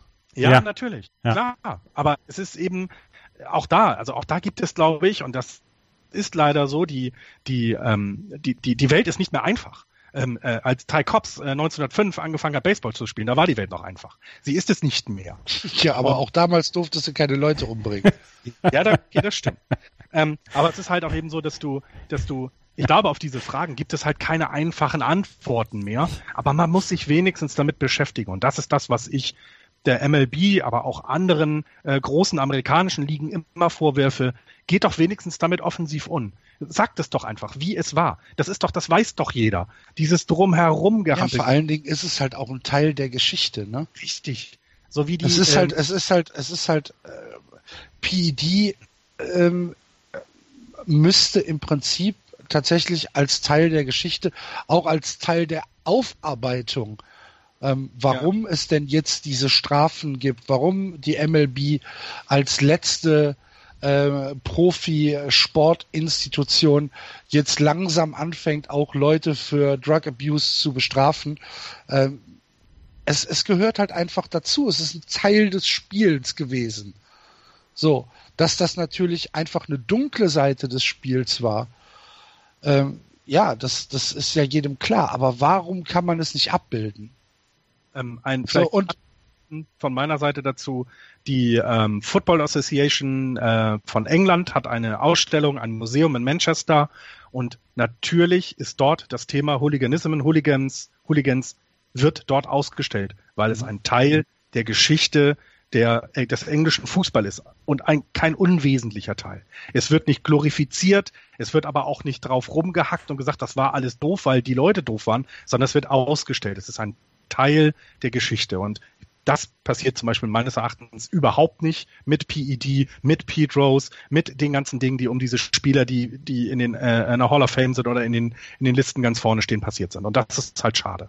Ja. Pete, Rose ist 76, äh, Pete Rose ist 76 Jahre alt. Ich fände, dass die MLB beziehungsweise die Gesellschaft der, der Hall of Fame, dass sie gerne mal am Lebensende, im, im Herbst des Lebens von Pete Rose über ihren äh, Schatten springen dürfte und äh, sagen dürfte, okay, wir setzen ihn auf die Liste. Ob er dann ja reingenommen wird, entscheiden dann ja auch nochmal ein paar Leute. Wird nicht passieren. Das wäre sehr schade. Ja, zu Lebzeiten also, von Pete Rose. Wird im, zu seinen Lebzeiten nicht passieren. Vielleicht kommt er posthum rein. Ja. Bin ich mir, bin ich mir hundertprozentig sicher, dass sie ihn, dass sie das nicht machen. Ich glaube auch, dass das, ähm, das Fenster zu ist für zu seinen Lebzeiten. Wir sollten vielleicht in der, in der äh, Off-Season mal eine Sendung über solche Themen machen. Das so mittendrin ist ein bisschen schade, weil es leider etwas untergeht. Ähm, wir sind nämlich jetzt schon wieder fast zwei Stunden dabei. Ist wirklich schade. Also für, für die Hörer, die äh, Pete Rose vielleicht nicht kennen, Guckt euch mal die Big Red Machine äh, aus Cincinnati in den 70er Jahren an. 75 und äh, 76 die World Series gewonnen. Äh, er war 17-maliger All-Star, zweimal Golden Glove, dreimal Best Batter, National League MVP 73, World Series MVP 75, äh, Silver Slugger, Major League Baseball All-Century Team, ähm, 4256 Hits, 160 Home Runs, ein Betting Average über seine gesamte Karriere von 303 und er hat bis er 45 Jahre alt war, nee, 47 Jahre alt war, Baseball gespielt. Das heißt, ähm, wir reden hier wirklich von einem der größten. Ich glaube, das ist gar nicht überhöht, wenn man, wenn man Pete Rose als einen der Megastars des Spiels ähm, bezeichnet, dass er dass er sein, sein, in seinem Privatleben vielleicht nicht einer der größten war, das steht dann auf einem anderen Blatt, aber guckt es euch mal an und dann versteht ihr, wenn ihr Pete Rose nicht kanntet, äh, worüber wir jetzt gerade gesprochen haben. Aber Florian, du hast recht, da äh, machen wir in der Offseason oder vielleicht zu unserer 200. Sendung nochmal ein Segment drüber. Weil es auch einfach so viele Geschichten gibt, die, die man jetzt, wenn man MLB TV guckt, vielleicht gar nicht mehr hört ja. die eben nicht erzählt werden. Und ich glaube, da gibt es genug, was zu erzählen ist und womit man sich mal beschäftigen kann. Fand ja. Gut. Sollen wir dann äh, in die West weitergehen? Sehr gerne. Dann machen wir das. Hier sind die großen drei als erstes zu nennen. Die Colorado Rockies 45-26, die Diamondbacks 43-26, genauso wie die Dodgers 43, 26. Run Differential plus 73, plus 88, plus 97. Und dann fällt es ein bisschen ab. Die San Diego Padres 28, 41 und die San Francisco Giants vier Spiele besser als die äh, Philadelphia Phillies 26, 44, 18,5 Spiele hinter den Colorado Rockies zurück. Ähm, ja, Rockies, Diamondbacks, Dodgers, Andreas. Ähm, gibt es eine gibt's eine Tendenz? Nee, ne? Im Moment nicht. Ähm, ich würde, ich würde immer, ich würde immer mein Geld auf die Dodgers setzen, weil ich glaube, dass sie den tiefsten Kader für so eine komplette Saison haben. Aber ähm, das ist schon ein großer Spaß, was die sich, was die drei Teams sich dort in der National League West ähm, im Moment so, ja, so, so bringen. Sie haben jetzt alle drei eine Wochenendserie gehabt gegen Teams, die im Moment nicht so gut ist. Die San Francisco Giants, die kommen sicherlich nochmal, die Philadelphia Phillies und die Cincinnati Reds. Und da habe ich vorher schon gedacht, Mensch, da darf eigentlich keiner von abreißen lassen. Also wenn da einer jetzt von denen eine, eine 1-2-Serie holt, ist das eine, ist das eine absolut verlorene Serie gegenüber den anderen Teams. Aber ja, sie verlieren halt im Moment nicht. Sie gewinnen alle ihre Spiele und sie gewinnen sie dann alle relativ souverän. Und das ist, ähm, das ist schon etwas, was mir, was mir wirklich Spaß bereitet. Und das ist ein tolles Rennen um die Krone in der National League West und um die beiden, ähm, um die beiden äh, Wildcard-Plätze, weil ähm, selbst die Dodgers, die im Moment ein Spiel zurück sind und äh, hinter den Arizona Diamondbacks im Moment auf Platz drei sind, haben neun Spiele Vorsprung vor dem ersten Nicht-Wildcard-Platz. Und das ist schon mal eine richtig, richtig fette Lücke, ähm, die die drei Teams da schon gerissen haben. Das ist eine Woche Baseball, die sie im Moment die Cubs oder irgendwann vielleicht die Brewers aufholen müssen. Ich glaube nicht, dass das passieren wird. Anderthalb Wochen. Ähm, anderthalb Wochen sogar, genau. Ähm, die, die, alle drei Teams werden aktiv werden zur Trading Deadline, um Tiefe reinzubringen für die Playoffs, weil das, das Beschissene, Entschuldigung, das Wort an dieser Situation ist ja, dass wenn beid, wenn eben zwei Teams in die Wildcard kommen, die spielen sofort gegeneinander. Das ein, einer dieser Powerhouses in der, in der National League wird wegfallen. Und ich glaube, dass das schauen sich die Cubs und die und die äh, äh, Nationals schon sehr äh, lächelnd an oder meinetwegen auch die Brewers, weil eines der drei Powerhouses wird eben es nicht so weit in die Playoffs schaffen. Ähm, so steigen die Chancen für einen selber ein bisschen. Ähm, das, also, äh, das, so insgesamt wird das, wird, wird, wird das noch sehr interessant zur Trading Deadline, was die jeweiligen Teams machen. Das ist schon da bin stark. ich auch sehr gespannt drauf, ja. Das ist aber schon sehr stark, das zu beobachten, oder? Dieses, diesen Dreikampf da. Ja. Ja. Weil es auch so ohne Chance aussieht. Also wir haben ja jetzt, wir, die Giants hatten gerade eine Serie gegen die Rockies und es ist eben so, also es ist egal, was du versuchst, ne? Also es ist, es ist egal. Die, die, die Giants haben äh, in den ersten beiden Spielen 17 Runs gescored insgesamt. Das ist man gar nicht gewohnt von den Giants und verlieren trotzdem, weil die Rockies eben 20 Runs scoren. Ja. Das nächste Spiel mit 5-1 sehr, sehr dominiert. Da ging es halt vor allem auch übers Pitching und selbst wenn bei den Rockies mal jetzt ein etwas schwächeres Pitching da ist, dass eben zu viele Runs abgegeben werden, die haben eine super Offensive, die das dann ähm, die dann, wenn sie gefordert ist, ja auch kommen. Ne? Also wenn sie dann mal fünf Runs kriegen gegen die Padres vor ein paar Wochen, äh, äh, haben sie selber wieder acht. Also äh, nee, da haben sie dann sogar mal verloren. Aber das ist, also es ist halt einfach, sie schaffen es über diese, diese tolle, tolle Offensive, die Schwächen, die sie im Pitching haben, ähm, weil sie nicht das beste Pitching haben. Ne? Kyle Freeland jetzt mit, mit 3,42 der, der beste Starting-Pitcher im Moment. Ähm, da gibt's ja bessere insgesamt, aber sie haben einfach diese fantastische Offensive plus eine sehr gute Defensive. Also sie spielen ja auch äh, tollen Baseball, was das, äh, was das äh, äh, Erzwingen von Outs im In- oder Outfield geht. Also auch das darf man, glaube ich, nicht vergessen. Ich habe äh, das Spiel äh, der Dodgers gegen die Reds. Die Reds können jetzt auch nicht gut schlafen, haben die letzten fünf Spiele in Folge verloren gegen die Dodgers. Ähm, bei Pete Rose Day ähm, habe ich mir mal angeguckt und das war schon ziemlich dominant. Waren 10-2, Yasil Puig mit zwei ähm, Home Runs, die jetzt beide noch in Richtung Südamerika unterwegs sind.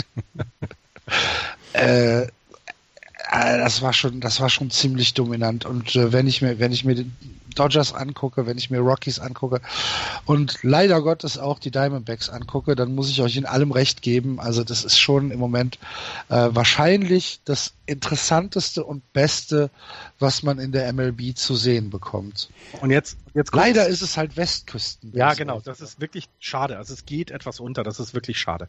Aber jetzt guckst du dir die Dodgers an und man kann, man, man kann über die Dodgers sagen, was sie will. Sie haben lange versucht, durch viel, viel große Verträge ähm, sich eine Meisterschaft zu erkaufen. Im Moment sind, ist der Home Run Leader Cody Bellinger, kommt aus der eigenen Farm. Der Betting Average Leader ist Corey Seager, kommt aus der eigenen Farm. Und bei den Runs Batted In ist es auch Cody Bellinger, den sie dieses Jahr hochgezogen haben, das erste Mal. Nach 20 Spielen erst. Der hat die ersten 20 Spiele verpasst ja. und ist schon Home Run Leader. Home Run. Und das, das zeugt eben davon, dass in dieser Franchise jetzt sehr, sehr viel richtig gemacht worden. In der Sendung letztes Jahr mit, mit einem Hörer von uns, mit dem Thorsten Wieland, schöne Grüße an dieser Stelle, hatte er ja auch erklärt, dass bei den, äh, schon letztes Jahr dieser Umschwung von, wir holen uns von draußen Leute, die wirklich gut sind, aber sich vielleicht mit Dodger Blue gar nicht so identifizieren und holen uns lieber die Leute, die eben homegrown sind, die, die, die, die, die sehr gerne hier spielen, aber auch eben entsprechendes Talent haben. Und das haben die Dodgers dieses Jahr richtig gut hinbekommen. Und dass sie den besten Pitcher im Baseball haben, wissen wir auch. Mit Clayton Kershaw, aber der Rest, der dahinter kommt, ist ja dann lässt sich ja auch sehen. Ne? Also die haben ja wirklich äh, ähm, genug Positives zum Vermelden im Moment. Die Dodgers haben ähm, Cody Bellinger Ende April hochgeholt. Ich glaube am 24. April war das, ähm, als sie ihn hochgeholt haben und ähm, haben damals bei 9 und 11 gestanden. Und seitdem haben sie 15 Spiele verloren und 34 Spiele gewonnen, seitdem sie Cody Bellinger hochgezogen haben. Und ich sag euch, das ist der nächste heiße Shit. Cody Bellinger. Ich meine, ja. das ist relativ offensichtlich. Da erzähle ich, ich jetzt. gerade sagen, der ist Sherlock. da, da bist du aber mal, du gehst aber jetzt all in, ne? Ja. Ja, aber was ein bisschen untergeht, finde ich eben das mit Corey Seagers zweiter Saison. Er ist geschafft, also dass Corey Seager in seiner zweiten Saison, er diesen Slump-Moment, den Kyle Schwarber hat, den Chris Bryant hat, noch nicht so deutlich zeigt. Und das macht es halt eben auch noch interessant. Ja, und Bellinger ist, ja, das ist was, was für eine fantastische Geschichte. Also ähm, hässlichstes Trikot an der Welt, aber ein toller Spieler. Also ich sag, ich sag euch. Trikot, Trikot, Trikot, Trikot. Was, Ach, ja. was hatten die, was hatten die Cups da gestern an? Das weiß ich auch nicht. Was, was war das? Keine Ahnung, was das für ein Lappen war. Für eine Abscheulichkeit. das war wirklich. Du hast dich ja in, der, in unserer WhatsApp-Gruppe, lieber Hörer, hat sich, hat sich Axel überhaupt nicht einbekommen aufgrund des Trikots der, der Dodgers. Das war äh, der der Cubs. Ja, der das war sehr Cup. lustig. Das also war es war es war tatsächlich ähm, äh, Ach so, das war das, das war das Team des, des Chicago Negro League Teams, die Leland Giants. Na, ah, nach, okay. benannt nach dem, nach dem Owner und Manager Frank Leland. Und das war von 1905. Und ähm, da haben sie, da haben sie ein, ein Throwback dazu gebracht. Ich meine, die, die Trikots ah, okay. waren, die Trikots waren wirklich furchtbar hässlich, aber sie hatten einen, einen, einen sehr, sehr äh, bemerkenswert guten Hintergrund. Gut, ja, das, dann, das relativiert es dann natürlich. Genau, um genau aber dann macht es ja, dann, dann macht es auch die Ejection von Madden in diesen Trikots irgendwie, da könnte du auch bei die Hilfmusik dahinter spielen. Im ersten Inning. ja. Ja. Gut. Okay, ähm, ach, und, wer, und, und wer sich von unseren Hörern wundert, warum äh, aktuell alle Teams blaue Kappen haben, es ist Vatertag. Und äh, deswegen sind äh, diese, ja, sind so Special Edition Kappen. Wir sehen das ja immer mal wieder, wenn, äh, äh, wenn Muttertag ist, läuft alles in, in, in rosa rum und äh, da gerade Vatertag ist, läuft alles in blau rum. Also alles besser als diese Military Appreciation Caps in Camouflage. Ja, das stimmt. Stimmt. Ja, aber wollen wir nochmal zu den Dodgers zurückkommen, zu Corey ja. Sieger und vor allem Cody Bellinger. Ich glaube, Andreas war nicht fertig. Na, er, ähm, die ersten 20 Spiele der Saison hat er verpasst und jetzt ist er mit 19 Home Runs ähm, zweitbester in der National League, was Home Runs angeht, hinter Eric Thames und ähm, Eric Thames hat gerade seinen 20. Home Run geschlagen und äh, zusammen mit Joey Votto ist er bei, bei 19 Home Runs. Also er hat fast den ersten Monat komplett verpasst und trotzdem ist er an der Spitze der National League. Er kann alle Positionen spielen. Ähm, das hat er schon gezeigt. Er kann im Outfield eingesetzt werden, im Left Field. Er kann First Base ähm, spielen, er kann Third Base spielen.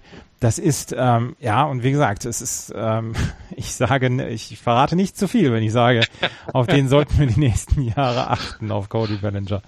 No shit, Sherlock. Ja. Ich glaube, wir müssen da auch gar nicht so darauf. Ja.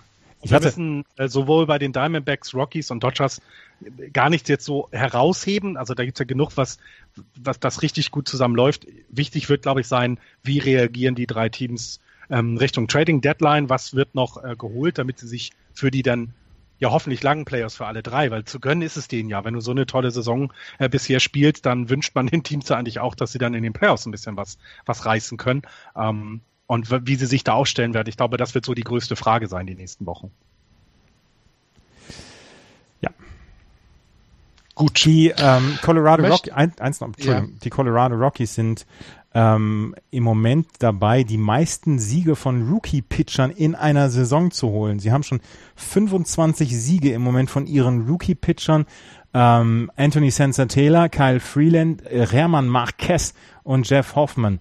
Die meisten Rookie-Starter-Siege äh, hat mit 43 haben die Marlins geholt 2006. Wie gesagt, Siege eines Starting-Pitchers oder eines Pitchers an sich sind keine große Statistik, aber es zeigt, dass die, ähm, dass die Colorado Rockies irgendwann den richtigen Gedanken gehabt haben, Free Agent Pitcher, gute Free Agent Pitcher kommen eh nicht nach Colorado. Die wollen sich hier nicht äh, ihren ERA versauen lassen. Deswegen werden wir die selber heranzüchten. Und sie haben im Moment vier in ihrer Rotation drin. Und ähm, da haben sie tatsächlich ähm, ja mit vier Leuten im Moment sehr, sehr gute Leistungen, die sie bekommen. Dazu dann diese monströse Offensive Dazu dann jemanden wie Nolan Arenado, der auch defensiv auf der Third Base fantastische Arbeit abliefert. Ähm, ja, das ist, ähm, das ist insgesamt ganz, ganz groß, was die Colorado Rockies machen. Ja, vielleicht erklären wir das noch ganz kurz. Wir haben ja, wir, wir stellen ja fest, dass wir durch ähm, The Zone äh, eine ganze Menge neuer Hörer haben dieses Jahr. Das freut uns natürlich sehr. Ähm, aber bei Colorado, ähm, wer das halt nicht weiß, Colorado liegt äh, höher als der Rest der USA in den Rocky Mountains und äh, darum fliegt der Ball da gerne mal ein bisschen weiter. Und deswegen äh, meinte Andreas, dass man sich dort sein ERA ein wenig versauen kann. Und neben all den tollen Geschichten von den Dodgers, Dodgers und den Rockies geht eben die wirklich richtig gute Saison der Diamondbacks so ein bisschen unter. Ähm, letztes Jahr äh, wäre es, glaube ich, noch mehr shiny gewesen, weil auch dann ein gewisser Herr aus diesem Podcast sich dazu geäußert hätte, was bei den Diamondbacks passiert. Aber ähm, ja, ist ein bisschen schade. Was, was, was, was, was, was, was, Letztes Jahr hättest du es gefeiert, dass die Diamondbacks so gut sind. Wären sie gut gewesen, weil du es vorher gesagt hast. Sie haben halt ein Jahr gewartet. Ja. Möchtest, möchtest, du, möchtest du über die Giants reden, Florian? Zwei Ach. Sachen möchte ich tatsächlich über die Giants sagen. Ja. Was haben Travis Shaw, äh, was hat Travis Shaw besser gemacht als Jeff Samacha am Freitag? Besser er hat den Run 449 Fuß oh. aus dem Stadion geschlagen, Jeff Samacha nur 446 Fuß. Der, der Home Run war nicht schlecht, aber letzten Endes das Spiel, geil, haben sie, das, das Spiel haben sie trotzdem verloren. Ja, klar, aber das, das sind dann so die kleinen Highlights, ne? Also, das war schon ein ziemlich cooles Ding und er hat sich auch. Du verlierst 10 zu 9 gegen die Rockies und sagst, dass der Home Run ein kleines Highlight war? Ja. Junge, Junge. Da, da hat er mich, da hat er mich morgens auf Twitter mitgeweckt mit dem Kram, mit diesem Home Run. Ja. Und äh, was man noch sagen ja, muss. Ihr, ihr, habt doch, ihr habt doch letzte Woche schon um, um halb sechs angefangen, äh, in, in, in, in die Gruppe zu schreiben. Und ich hatte törichterweise das Telefon an über Nacht. Das macht man ja geht auch das, nicht. Geht das hier los morgens? Ich meine...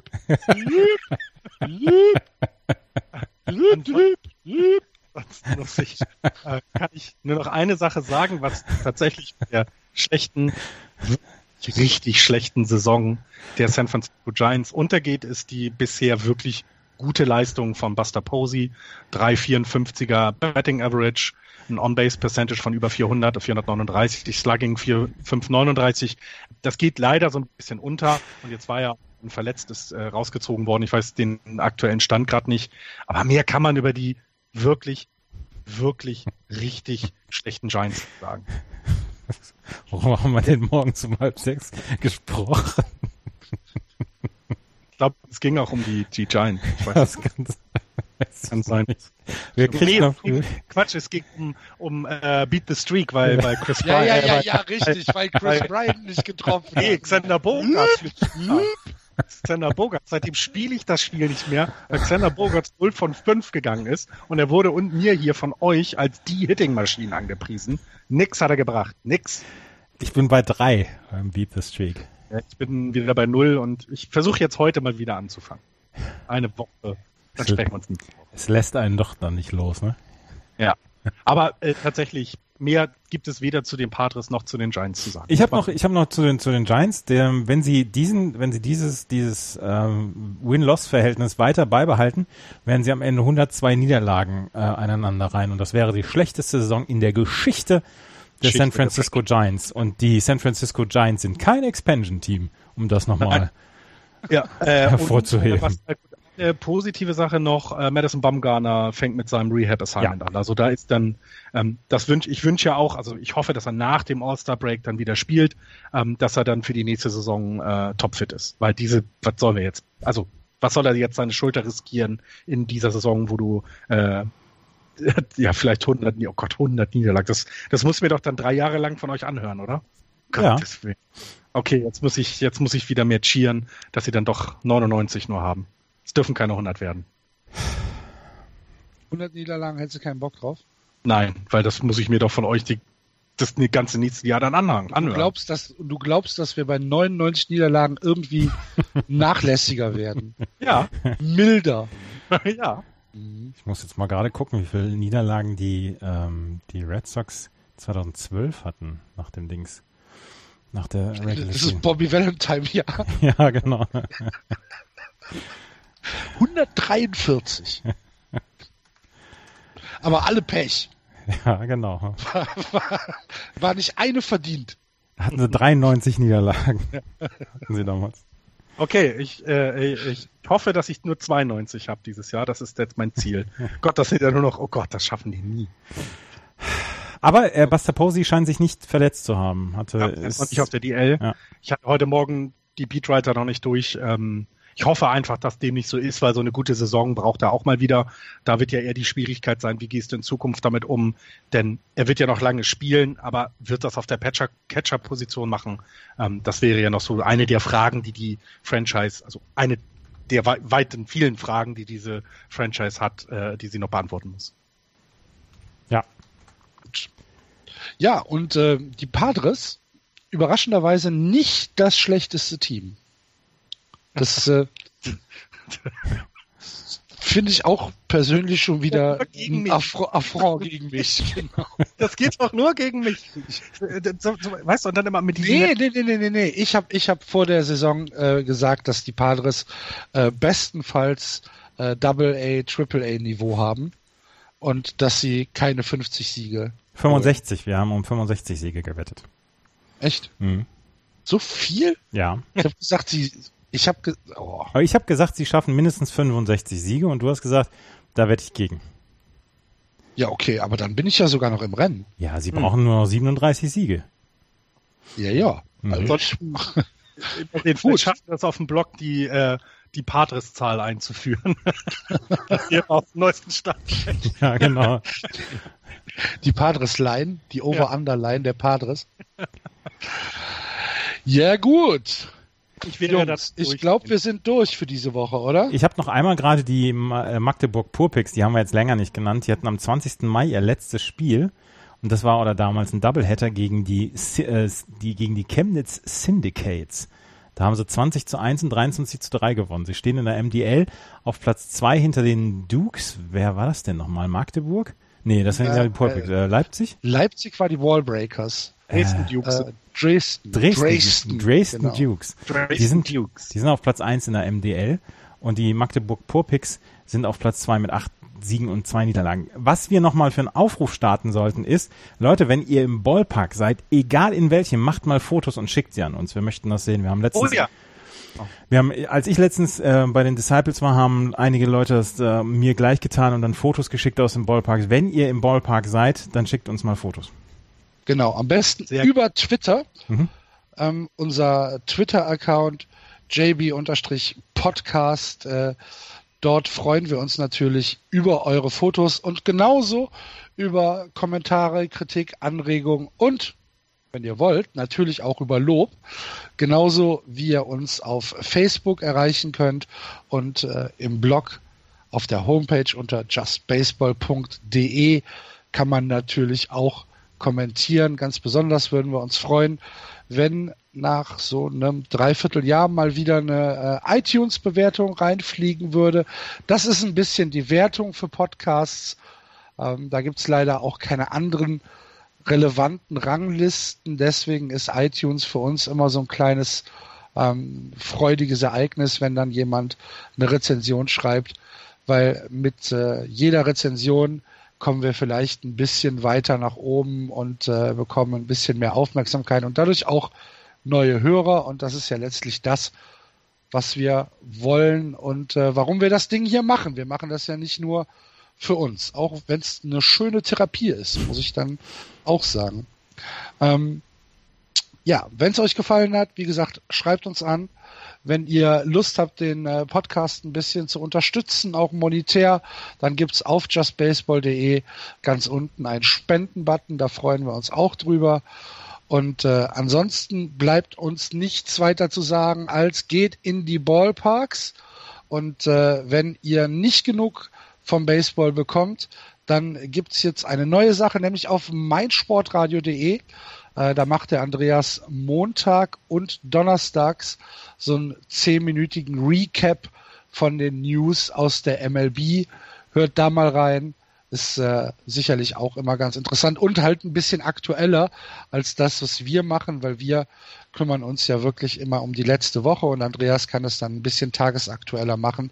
Also hört auch bei meinsportradio.de in dieses Baseball-Segment vom Andreas rein. Wie heißt es, Andreas? Das weiß ich jetzt MLB aktuell. MLB aktuell. Sicherlich, sicherlich ganz interessant. Nicht geschimpft ist genug gelobt, was? Was? Ist sicherlich mal ja, ganz interessant, hast du gesagt. Seid so unglaublich. Entschuldige, das, das ist mir jetzt gar nicht so aufgefallen. Ich wollte das anpreisen. Ja, das ist dir gelungen. Ich, ich freue mich, ich freue mich da sehr drüber. Der Fisch, der Fisch wird erst morgen schlecht. Kaufen Sie ihn heute noch. genau. Nein, natürlich nicht. MLB aktuell heißt es. MLB aktuell gibt's auch als Podcast zum Runterladen. Genau. Das heißt, ihr müsst, ihr könnt das auch zeitsouverän hören. Mhm. Ist übrigens eins meiner Lieblingswörter, seitdem ich Podcasts höre. Zeitsouverän. Zeitsouverän. Gut.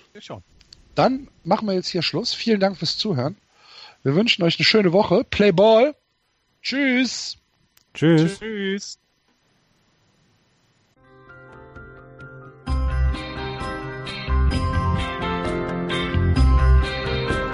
Das war Just Baseball. Ihr findet uns auf justbaseball.de, bei Facebook, bei Twitter und natürlich bei iTunes.